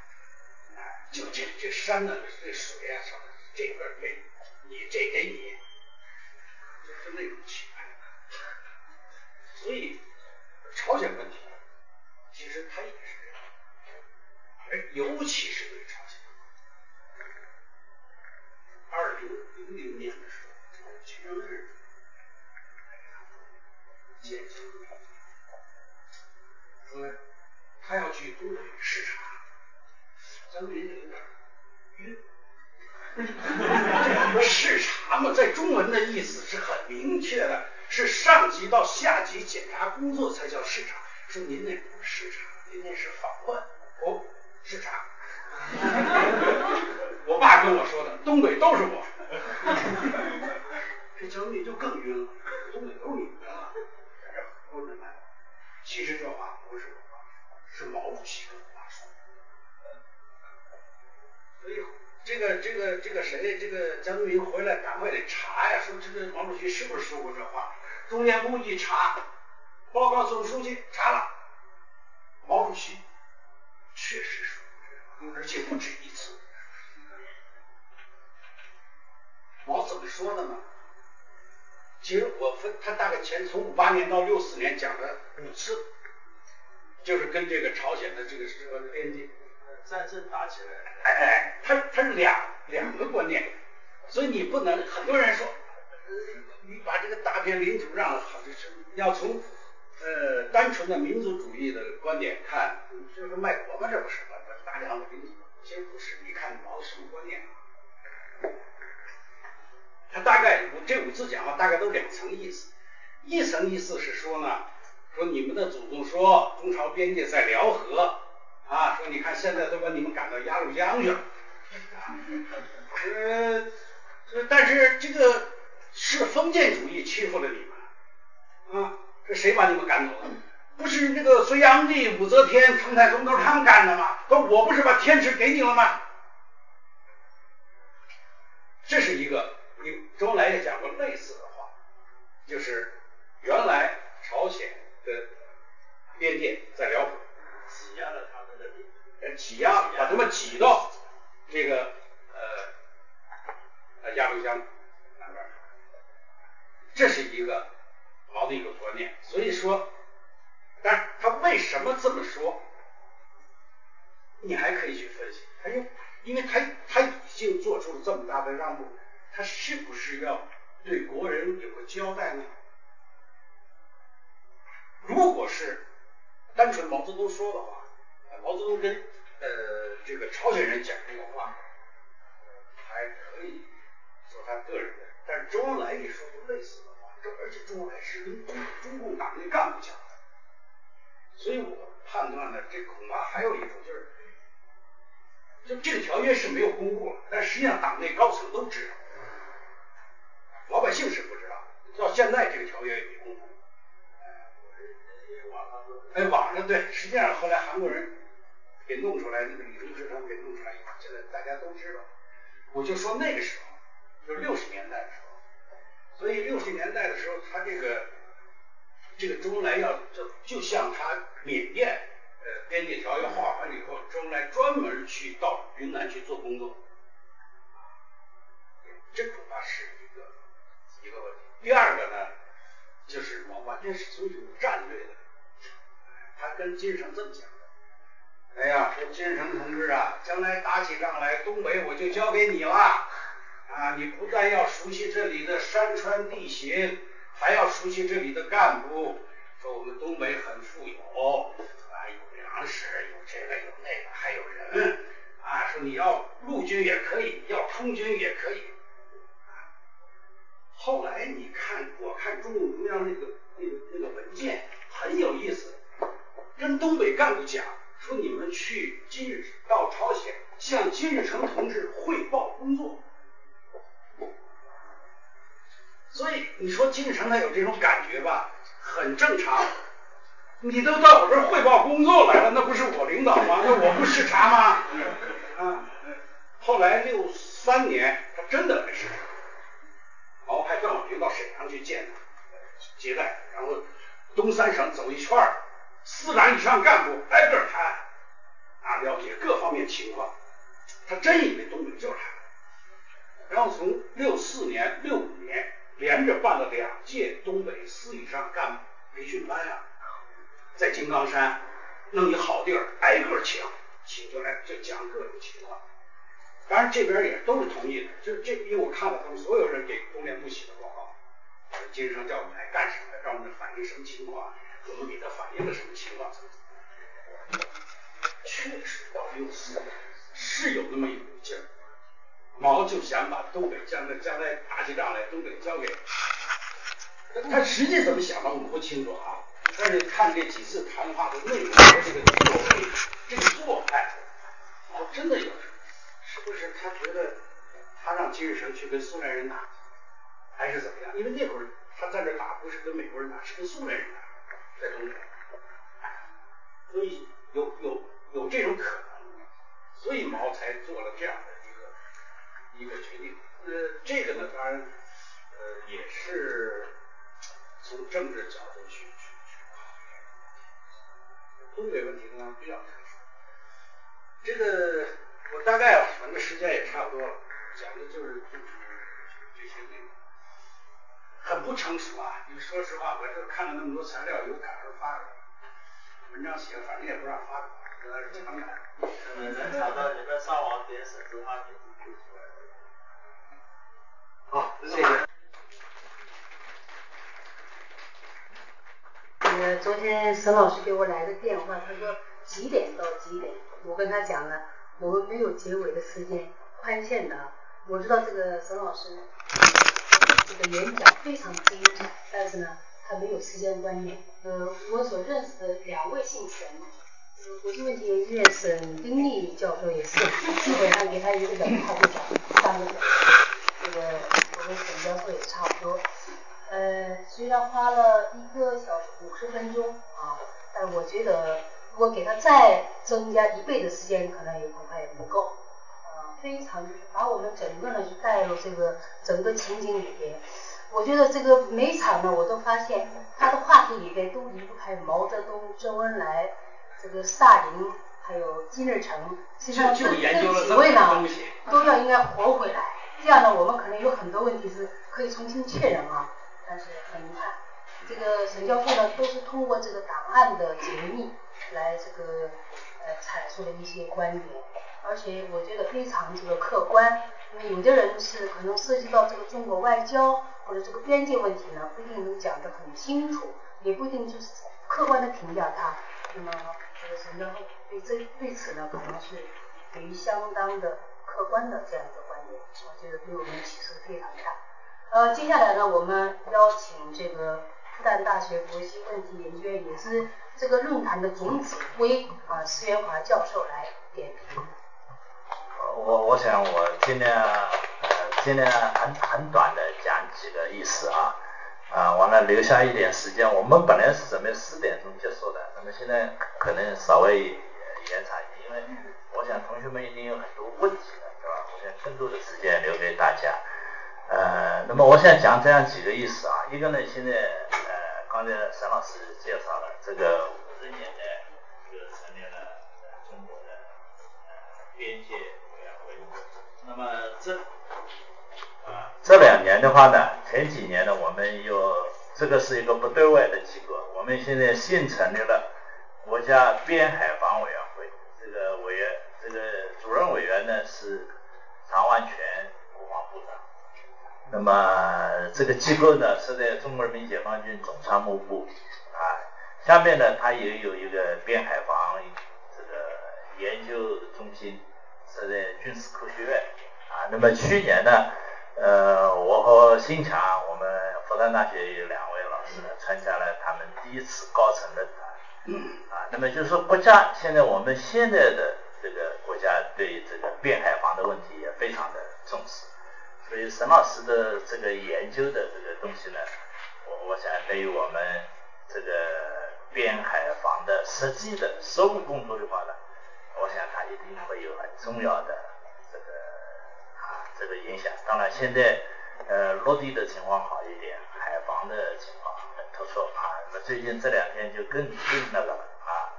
那么我们这个我们这个周边中心呢，参加了这个国家领土。主权和海洋权益这个协同创新中心啊，那么是武汉大学牵头的，完了有八个单位，其中也包括中国社会科学院边疆史地研究所。那么对于这些问题呢，他们那里有一支很强的队伍啊，包括朝鲜的那个问题啊，呃，历史问题这个有很多研究啊，呃，那么我建议同学们呢可以关注啊他们的他们现在已经改为边疆研这个。边疆研究所，啊，原来是史地研究中心，现在已经改改为边疆。另外，这个新疆中心啊，什么也都是在那里啊。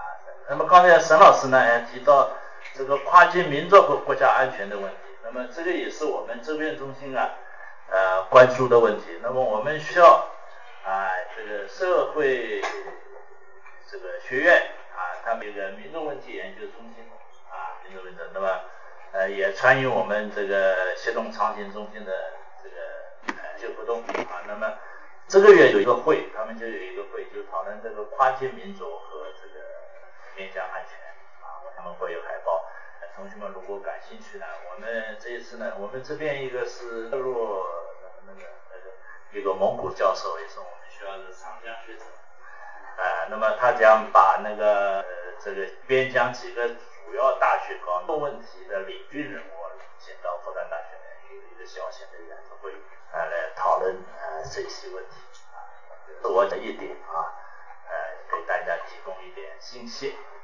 那么第二点呢，我想讲的呢，就是说现啊，对于中国边界问题的话呢，还没有正式的进入学术研究的这样的一个一个领域，就是现在。可能还不怎么允许研究啊。刚才沈老师说，在这个大陆发表这个问题啊。前几天我参加那个美国所的一个会，是一个军方的发言，非常激动啊，因为他他说到成都这个川大呃参加一个会啊，有一位老师发了一篇论文，是讲探讨这个中印边界战争的这个是非问题的。呃，他他非常激动，他说这个怎么可以这样讲我们中国人民解放军？这个这个火气大的不得了啊！啊，那么这个说明什么问题呢？就这些问题的，就是研究的历史条件可能还不是非常成熟的。但是我觉得像沈老师做这样的探讨呢，是非常有价值的。我们首先要把这个资料啊，把各种情况都都都都汇总起来。那么，呃，我觉得这个可能对我们未来啊，呃，这个这个领域的研究，而且特别是对我们现在的变海问题，我觉得会有非常重要的价值。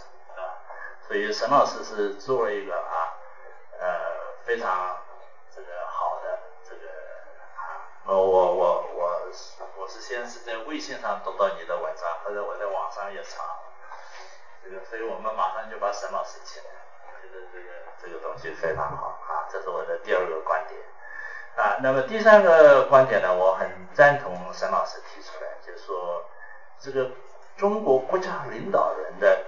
周边的这个啊啊这个边界划界思想，这个是一个很值得研究的问题啊呃那么我很赞同啊我我们实际上也在关注这方面的问题，就是中国历来是只有边疆没有边界的啊这个沈老师介绍了大量毛泽东讲的这句话啊讲讲的这句话，另外呢这个。昨天，周恩来，我我也给沈沈老师提供一个一个一个提供过一个材料的，不知你记得吗？这个周恩来跟朝鲜社会科学院的这个一个谈话，那就是他从朝鲜回来以后，哎，呃那个谈话，呃，他他就是讲我们这个，呃，我们老祖宗这个欺压你们，搞大国沙文主义，把你们的边界呢，就是挤压了，挤压的地方很小，啊，所以现在呢，我们要。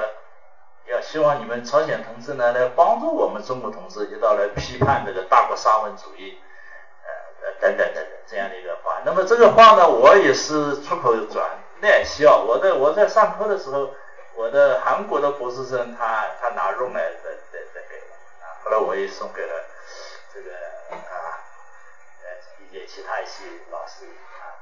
那么。特别重要的是，我曾经就这个事情，那个外交部现在驻美大使那个叫什么呢？我名字一下叫啊，哎，崔天凯到复旦大学来，来我们有一个很小的内部的这个研讨会，那我就问他了，我说这个真的有这样一个讲话，他的主要观点是什么啊？那么我说这是真的还是假的？这是演的。第二，我说你们外交部现在是不是还要认可这样一些观点？啊，那么他给我首先讲，这是真的，这个是因为是他登在我们外交部内部通信上面，一九六三年，这是没错。哎，他说现在我们恐怕不能按照这样的一些思路来处理现在，现在我们的这个这边问题这个化解的问题，啊，化解的问题，所以说这个是有一个啊一个历史的过程，啊，那么这个这个。它可能都是一个外交政策上面的一个一个需要，它可能这个呃来处理这个边界问题啊，这个而这个边界问题处理的结果呢，这个是中国人也有意见，这个外国人也有意，那么朝鲜我知道韩国这个刚才沈老师讲了，我们做了让步，这个韩国人的看法，这个是金日成做了让步，啊，这个因为中国帮朝鲜打了这个朝鲜战争，所以。金日成把这个这个呃长白山的一一半给了中国，这个这个落落落落，这个而且想起来，呃我好几次到英国呃这个韩国做演讲的时候，那个那个提问的时候，那个火气是非常这个非常大，是吧？那么比如说我们黑瞎子岛的问题也是一样的，这个我们中方是一个有不不满意，对吧？我们因为收回一半，但是俄罗斯也是不满意。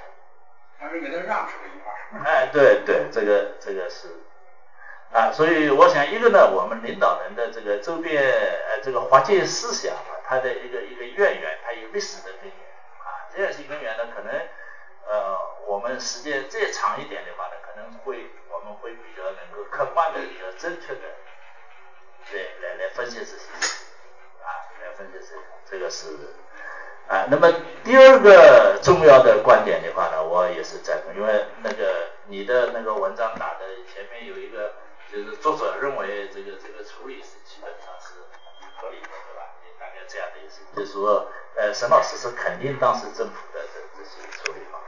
那么我我我想也是这样，但是现在啊，我们军方，我我刚才讲，我们去参加那个那个那个那个会啊，会上这个一个很强烈的声音就是说，老祖宗留下来的土地一寸也不能丢失，对吧？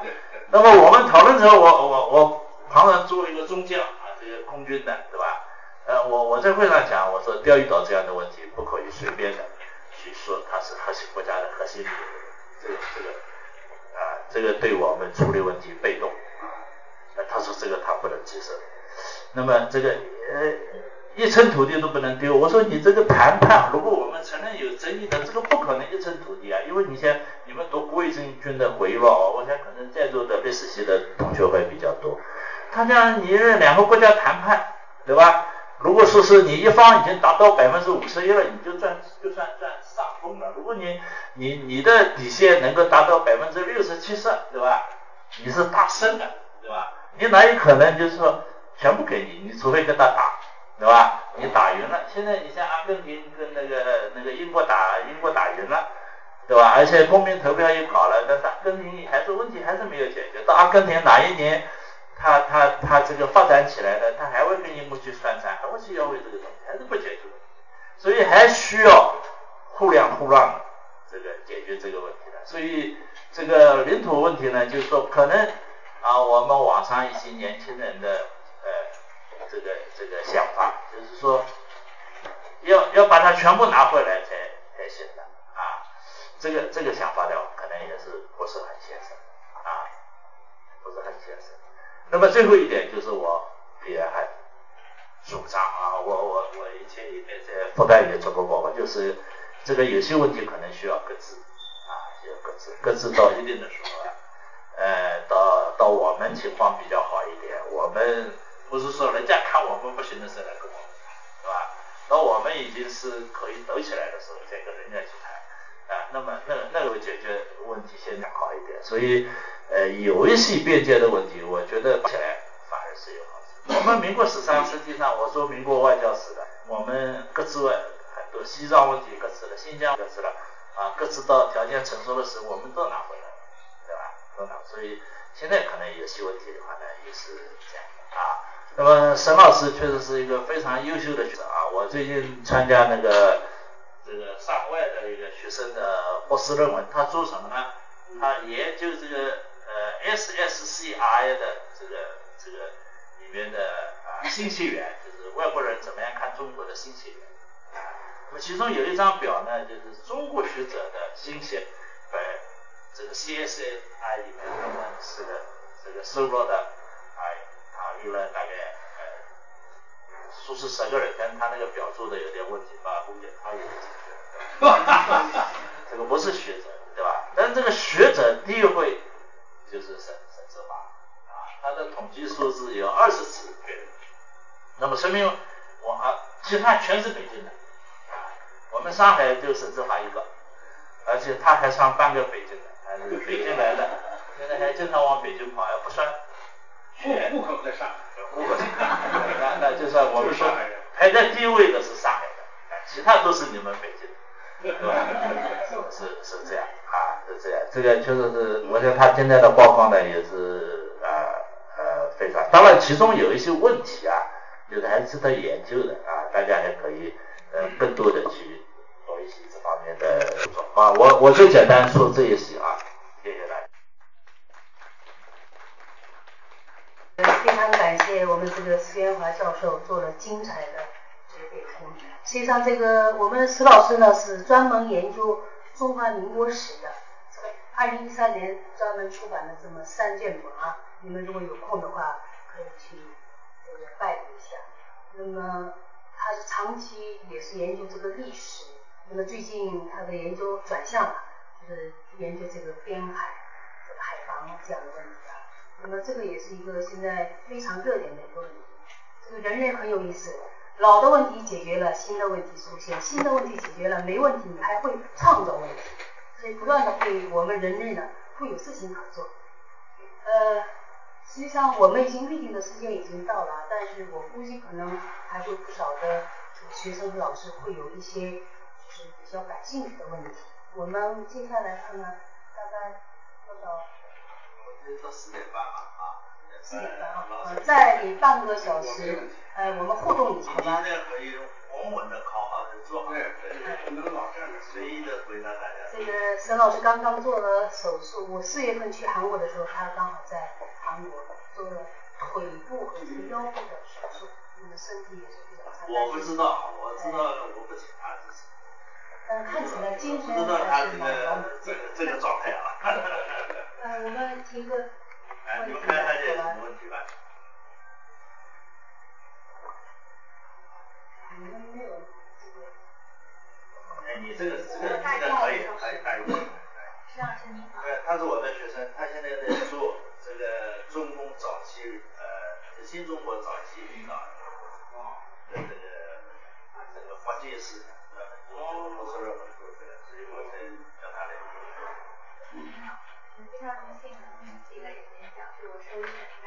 我想请教您一个问题，就是从您的这个呃呃这个讲到来听，就是您是认为就是毛泽东其实是一个比较传统的，其实他的思想里面是传统意义上的这种这种帝王思想还是比较多的。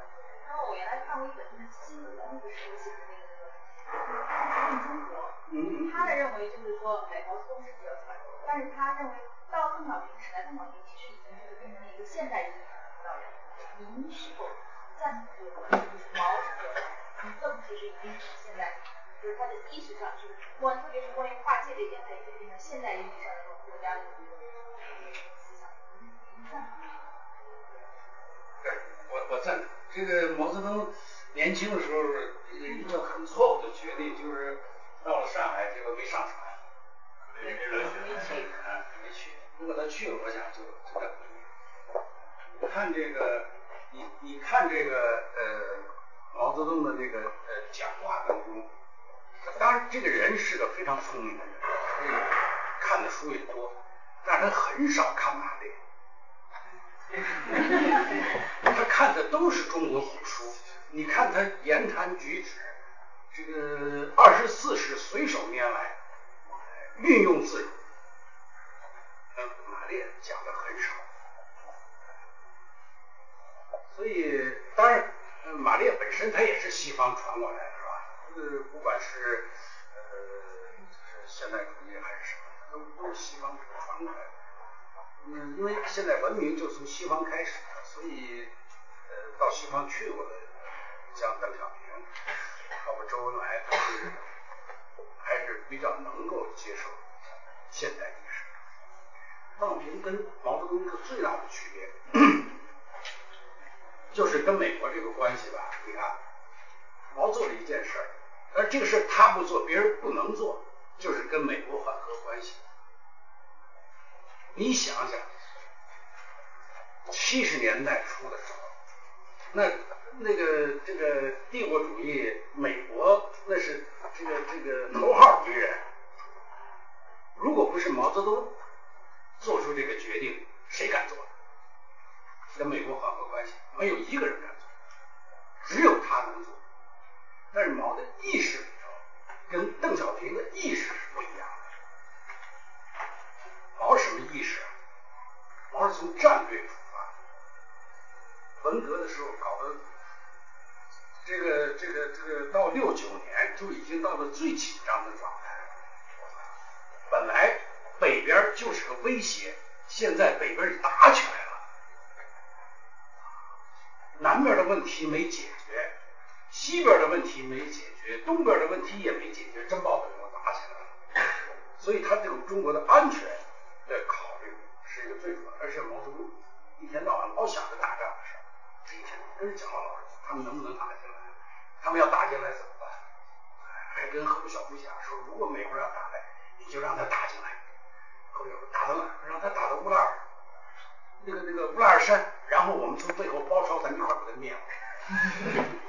就就是他，你从他看的书，你知道他这种他这种观念，呃，就是跟这个现现代这个观念他没有这种啊，几个导弹就解决问题了，卫星啊什么的。邓就不一样，邓也跟美国拉关系，但是邓想的是什么？经济发展。所以邓小平做出了一个很很重要的一个一个决策，就是改革开放其实就是对美国开放。你只要跟美国，它是个头嘛，你只把它搞定了，全世界不都跟着你了，都跟你搞。所以邓有这个意识。有一点啊，咱们回头还讲这朝鲜这事儿，你就知道邓和毛的区别在哪。八三年。这个金日成送了一批米格飞机到中国，干嘛呀？让中国大修。说这是哪年？是七几年？说毛主席送的一批米格战斗机，因为到年头了要需要修，你知道飞机都要大修。送到哪儿哪儿不修？不是不能修，你得给钱啊！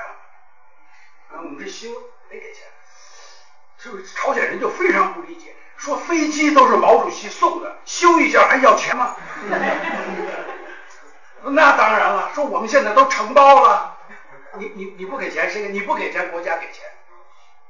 好，这事就闹就闹到国务院，最后航天部也解决不了，什么最后就弄得送到邓小平那儿这这怎么办？是是国家纪委出一笔钱给人修飞机啊，还是让厂里，还是怎么着？还让他们自己出钱？邓小平拿笔批两行字：“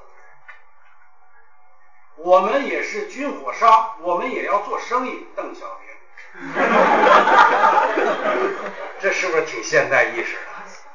所以，其实中朝关系到这个时候就已经不行了啊，已经根本上就是这个敌人变成了朋友，这是第一个金日成就不满。但是好在。呃毛泽东护着呢，是吧？你这个跟美国怎么谈，都得把朝鲜问题带上。对，而且而且我们还帮他强化，哎对，帮朝鲜强化和美国的对，所以现在推动这个叫什么交叉承认，我们做了很多工作，而且跟他通过。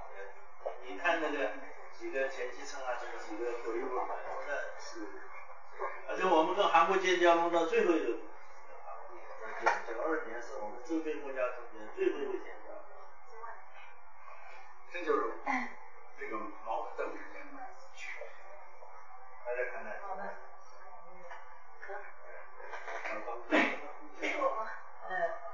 啊，谢谢沈教授给我们这么一场非常精彩的报告，觉得很受启发。我有一个问题，就是刚才沈教授说那个金日成在当年革命的时候，其实在中国东北待的时间也不是很久，有几年的时间实际上是我在苏联。然后我看过那个金日成的那个回忆录，呃，然后也了解一点朝鲜的问题。但我我感觉的，根据我我的感觉来讲，就是我感觉好像金日成在中国待了蛮久的时间，因为他从一九二五年跟他的父亲就迁到中国东中国东北了，也好像是给我的感觉是一直在东北在这个搞游击。对，我说的是长白山密林。因为他讲的是不是你你不他不能说我主要时间在中国，那不就麻烦了吗？他主要讲的是我是在长白山密林，长白山密林是朝鲜的。哦，这样。这个这么个逻辑。这个金正恩根本不是在长白山出生。不是，他就是。这个杨道全写了三卷本的金日成传，你看吧，我看过吧？看了看了。他这个就是用他掌握的材料，针对金日成的《我与世纪同行》，他是对着他的一段一段的这个。讲他啊，也是在国内。我去年我专门去了哈巴鲁斯克，而且找到了那个野营，他那出生地，而且我采访了那个。他实际上在俄罗斯。他那个奶妈。他他他他就是在俄罗斯出生。那个领导人，他这个世纪同学的话呢，他金日成就撒谎。问题还没提完，怎么？我就是很想知道这个金日成到底在这个他出生以后到一九四五年之间。到底他在朝鲜待了多长时间？在中国又待了多长时间？啊，他基本上没在朝鲜。对，都在都在俄罗斯。哎，他是四零年哦，金日成其实金日成到苏联也是个故事。四零年，哎，四零年十月份他过境，那个时候呢，金日成这个人运气特别好，他是杨靖宇手下，杨靖宇手下一路军，一路军最后他是团长到师长，师长到军长，就是人还是那一百多人。那加加了这样。然后呃，到四零年的时候，因为那会儿呃日本人扫荡非常厉害，就是一军军长战死了，二军军长战死了，那个谁杨靖宇自己也战死了，只有他二这个三军军长死，只有他二军一百多人，就是进了那个长白山密林，进了密林以后还不行，他就越界，越过乌苏里江，就就到了那个呃呃俄罗斯叫那个乌苏里斯克那个那个郊区，我也去了，但是啊，他乌苏里斯克那个地儿我就没找着，转了一天就开车就找那个地儿没找着，他就到了那儿，到了那儿以后他就被苏联人给抓起来了，因为苏联人不知道你越界过来了嘛，人谁谁让你是土匪呀，你是间谍呀？他不是我金日成，金日成是谁？人不认识。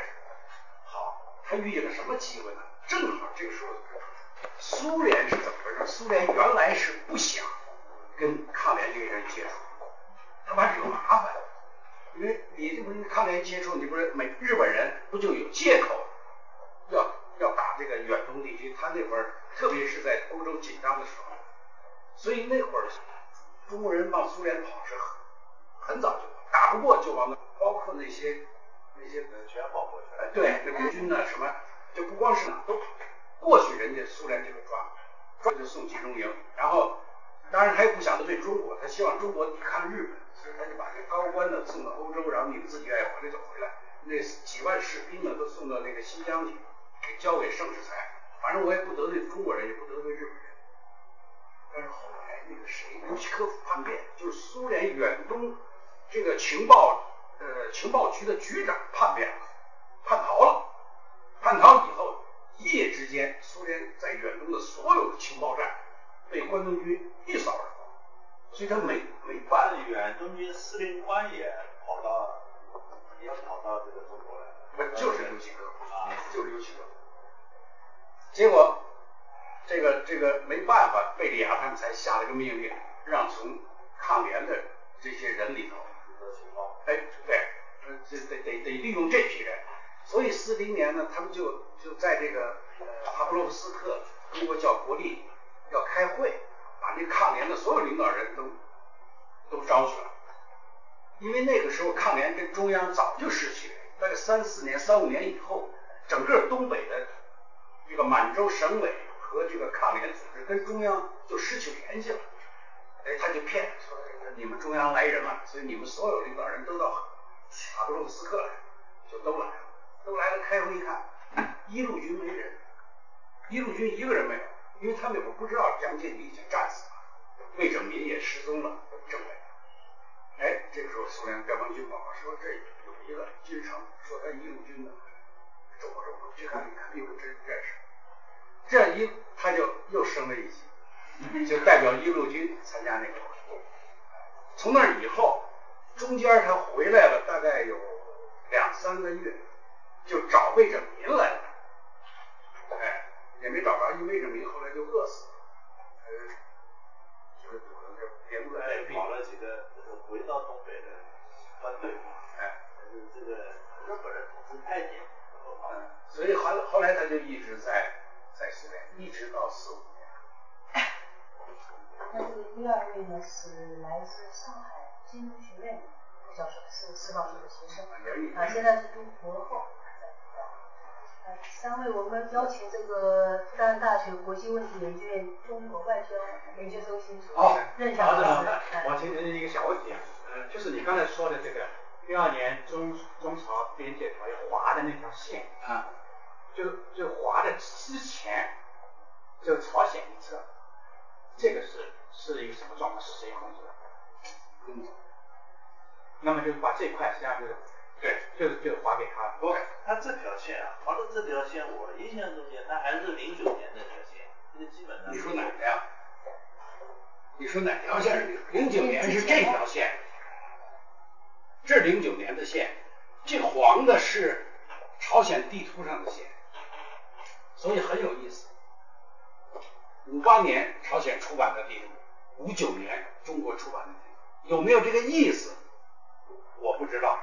但是五九年中国确实出了一版地图，这个这个这个这个这个这个线是按照这个画的。这是五九年中国地图线，就是按照那个就是零九年的，就是零九年那条线，哎，大概就是。那么这个零九年那条线跟现在这条线，这个这个现在都被朝鲜了，好像不是这个情况。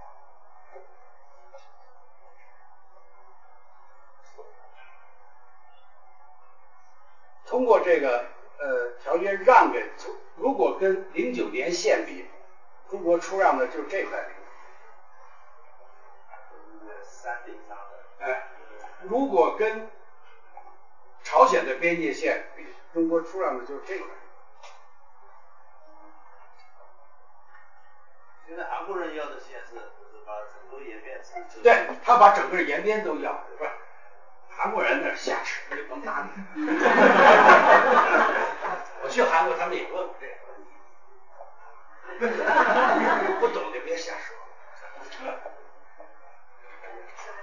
呃，我就喜欢，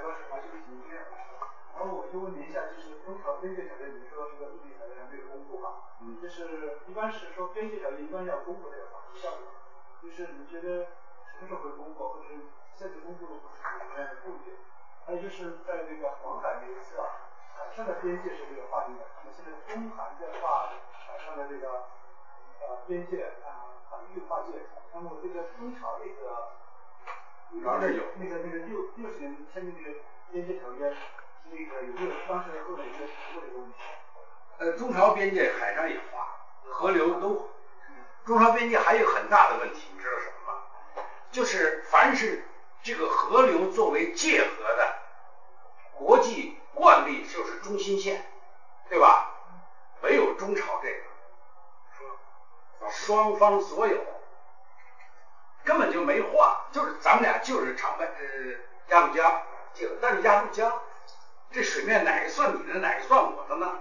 没说，就是双方合作共有。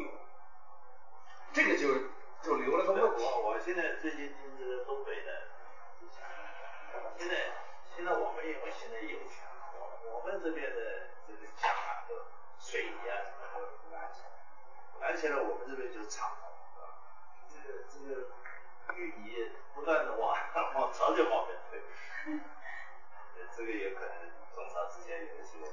对他这个是是有点问题，因为我们这边这个这个河流是敞篷的，完了。按的不到这边。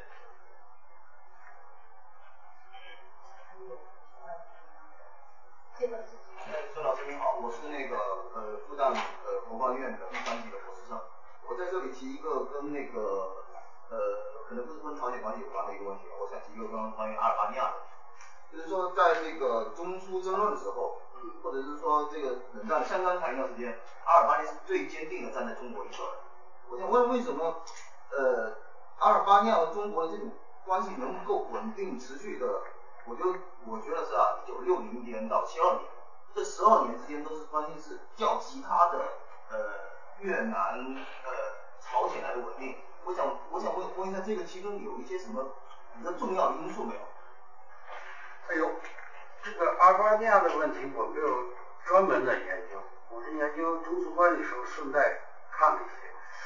但是从霍查这个人来讲，因为我看我原来研究这个苏南冲突的时候，专门看过霍查的材料。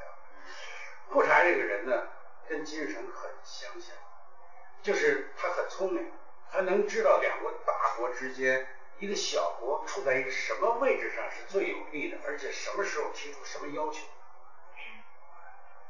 那么。当时四四就是四五年到四八年的时候，他就他就游离斯大林和铁托之间，最后他是两边，哎呀，你看这个人，他两边跟后来情况是一模一样。凡是这个小国在两个大国之间，你要不会玩这种政治权术啊，这个整死你。哎，他玩的好，他就两边这个得意。但是后来这个呃这个苏南苏南冲突了以后。他最后是倒向斯大林。其实他倒向斯大林呢，不是特别的，就是在国内他是付出了很大的代价。他就把所有，因为阿尔巴尼亚是两派，一派是倾向南斯拉夫的，一派是倾向苏联的，但是他把那派人等于全部肃清。可是到了五六年的时候，斯大林又给弄下去了。所以阿尔巴尼亚在就是赫鲁晓夫批判斯大林的这个问题上，他是耿耿于怀。他跟其他的东欧领导人不一样，其他的东欧领导人呢，你看差不多，呃，匈牙利的、保加利亚的，呃，波兰的是死了，死了，后来因为戈尔哥穆尔卡上来，所以东欧的领导人呢都换了，就是一九四九年，就是借着苏南冲突呢，斯大林呢曾经在东欧做了一个做了一次清洗，他把这个原来本土派的这个党的干部都给，呃，像哥穆尔卡呀，什么这个这个这个拉希呀，什么什么什么，就是就各国的吧，呃，不是枪毙了就是关了监狱，扶植起了一批人。苏共二十大的时候呢，一批斯大林的这些人又都慢慢的就都换了，但是阿尔巴尼亚没走。所以我想，这恐怕就是那个时候他跟毛泽东要要建立起来这种关系的一个一个一个一个原因。还有一个呢，可能跟这个苏联在阿尔巴尼亚的这个海军基地有关系，因为苏联当时在阿尔巴尼亚有个海军基地，这个铁多很不舒服，不是这个谁，郭察很不舒服，他曾经说过这个事儿。再再具体的，呃，他为什么一直那么坚定的跟着中国？当然好处是也是都捞到了，啊，太厉害了。这阿尔巴尼亚这屁，说不好听了，这么大一个地儿，你中国这个援助就不得了，而且它很浪费。你你看那个超过两百个亿美元了嘛？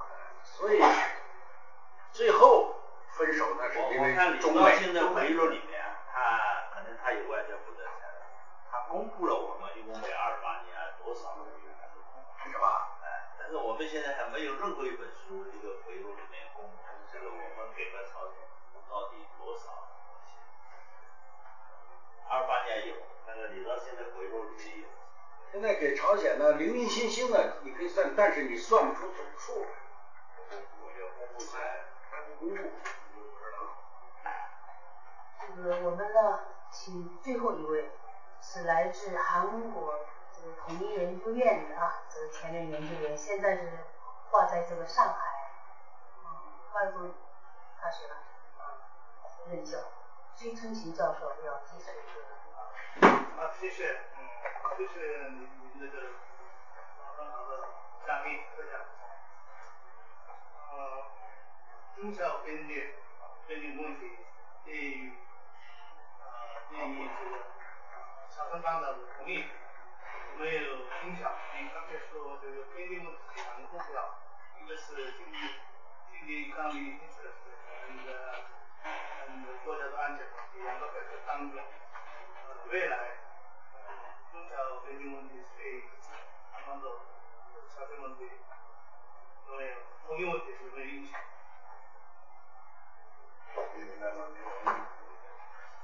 他是讲，呃，你说因为呃，你的意思是说是，呃因为签了这个条约会影响到南北统一，还是说南北统一以后会 对这个条约有什么影响？统一统一当中，啊，统一统一当中，啊어, 어, 지금 그 역사적으로 종교 변경 문제에 대해서 종교 간의 어떤 그 분쟁이라든지 이렇게 겪어왔는데 향후의 한반도 통일에 있어서의 지금 과거의 종교 문제가 어떠한 영향을 줄 수 있느냐. 是整个艺术过程当中，围绕这个边界问题有很多的争议，嗯它今后对这个朝鲜半岛 有没有影响？这种争议还没有完全划定啊这些。哦，我我这个这个，现在就是主要是呃韩国无论在学术界还是在政界不承认那个呃就是金日成和中国画的这个界这个这个这个条约是吧？这是这是一个问题。第二一个问题就是，如果如果这个韩半岛统一了，而且是以韩国为主体统一了，那么会不会重新提出领土和边界问题？第一个问题啊，这个不知道怎么说这事儿。第一个，我首先要声明啊，我不是外交官，我也不是中国政府什么官员。一个一个啊，反正个人的看法跟政府没关系，你别回去说。啊，那就有点麻烦。不是你没麻烦，我有麻烦，啊，是吧？我觉得这个这个不大可能改变的这条线。哎，我我我的看法，我的看法，从这个这条线啊，这个实际上，呃，一九零九年那条线和这个这个中国和朝鲜签的那条线基本上是重叠，对吧？也是变动不是太多。那么现在即使中韩如果这样，五百多平方公里，呃，如果中韩就韩国不想跟中国闹翻的话，这个这这个问题上，没没有戏可唱。哎，这个中国不会跟朝鲜、跟韩国，或者是统一的韩国再来重新画这条线，这个可能是没有。我我的个人的看法。啊，我我个人不要不要爆这个提问题呢，也要看主讲人他研究的范围。这个学者呢，他也不是百科全书。他有他限定的这个研究的领域，如果超过这个领域的话呢，估计可能答案也不一定，不一定能带自己。这个沈教授呢？我觉得呃，这个统一问题的话，在你们就是南北双方的统一过程当中，我们这个边界问题提不上。对呀，没错，对。这个是肯定的。你说对的。如果如果你要是还没统一呢，您就提这事儿，您还想不想？哈哈哈哈哈瞎说啊，我瞎说。对，姚军说的对。如果呃朝鲜可能不是中国 support 韩国的这个统一问题的话，韩国应该是尊重以前的这个中国和朝鲜的这个协定。对对，我觉得现在韩国学者有些吧，他可他不对，他不是真正想解决这个呃。就是中韩之间的关系或者历史上的问题，他是一种政治炒作，在很大程度上。沈老师一开始就讲了就是不管别的条约都可以改变的，这个边界条约是不能改变。如如果要纠缠这个问题的话，真的受损伤的、受损害的就是韩国。对，现现在韩国不是这么一般一般一般的韩国的看法是，我觉得，如果呃中国的。或者韩国的这个没问题的话，嗯韩国一定要跟中国共同开放 you have mentioned you have two goals, right? You have 两个目的，一个目的是 economic development，第二个嘛是 national security。是 China's goal Korean is 呃，national security 的目的是去解决，所以。共同开发没问题，共同开发的比以前比较好一点。所以你这个韩国有些学者不负责任说，嗯，在那儿是扯一些办不到的。这个我们复旦的历史系葛剑雄教授写了一个《统一与分裂》啊，一本专著，我们要再看。它里边有一句话，就是世界只有中文的话呢，不会有这么多的分歧。那还有除了这个中文以外，还有其他的语种。主权国家也不是唯一的一个国家，是吧？那么还有其他的国家，所以看一个问题视角是不同的。那可能对一个，即便是一个历史问题呢，可能会有一些分歧。这个呢，我想应该交给这个历史学界他们自己去解决。你不懂的人都参与，就变得更乱，是吧？所以这个包括这个高句丽问题啊，什么东北工程啊，韩国人提的很多。但是我是说，作为我这个学者，我不是这个我研究的领域。我回答了，也许可能是错误的答案，这个呢就交给历史学界。但是不是说历史学家都懂这一块儿，即便是历史学者，他也不一定。懂我也不敢说呀。那么中国呢是比较特殊的一个国家，那么也有我们的一个特殊性啊，希望能够理解。呃，不管你们今天呢，我们花了两个半多的时间，这个沈教授呢给我们做了一个精彩的这样一个演讲。现在呢，就是说老的边界问题基本上百分之九十解决了，但是新的问题，海洋化学问题呢刚刚起步，问题很多，所以这个中国的形象也是受损的。那么这些问题如何去面对？我觉得呢，是在座的各位朋友是很关注的啊。希望大家感兴趣的话呢，都要去深入的研究，能够我们靠我们的智慧，靠我们的这个档案，靠这个法理等等呢，要顺利的啊，能够解决这些问题。呃，由于时间的这个限制，我们只能今天的活动呢到此结束。我们再次热烈的掌声呢，向这个两位表示深沉的谢。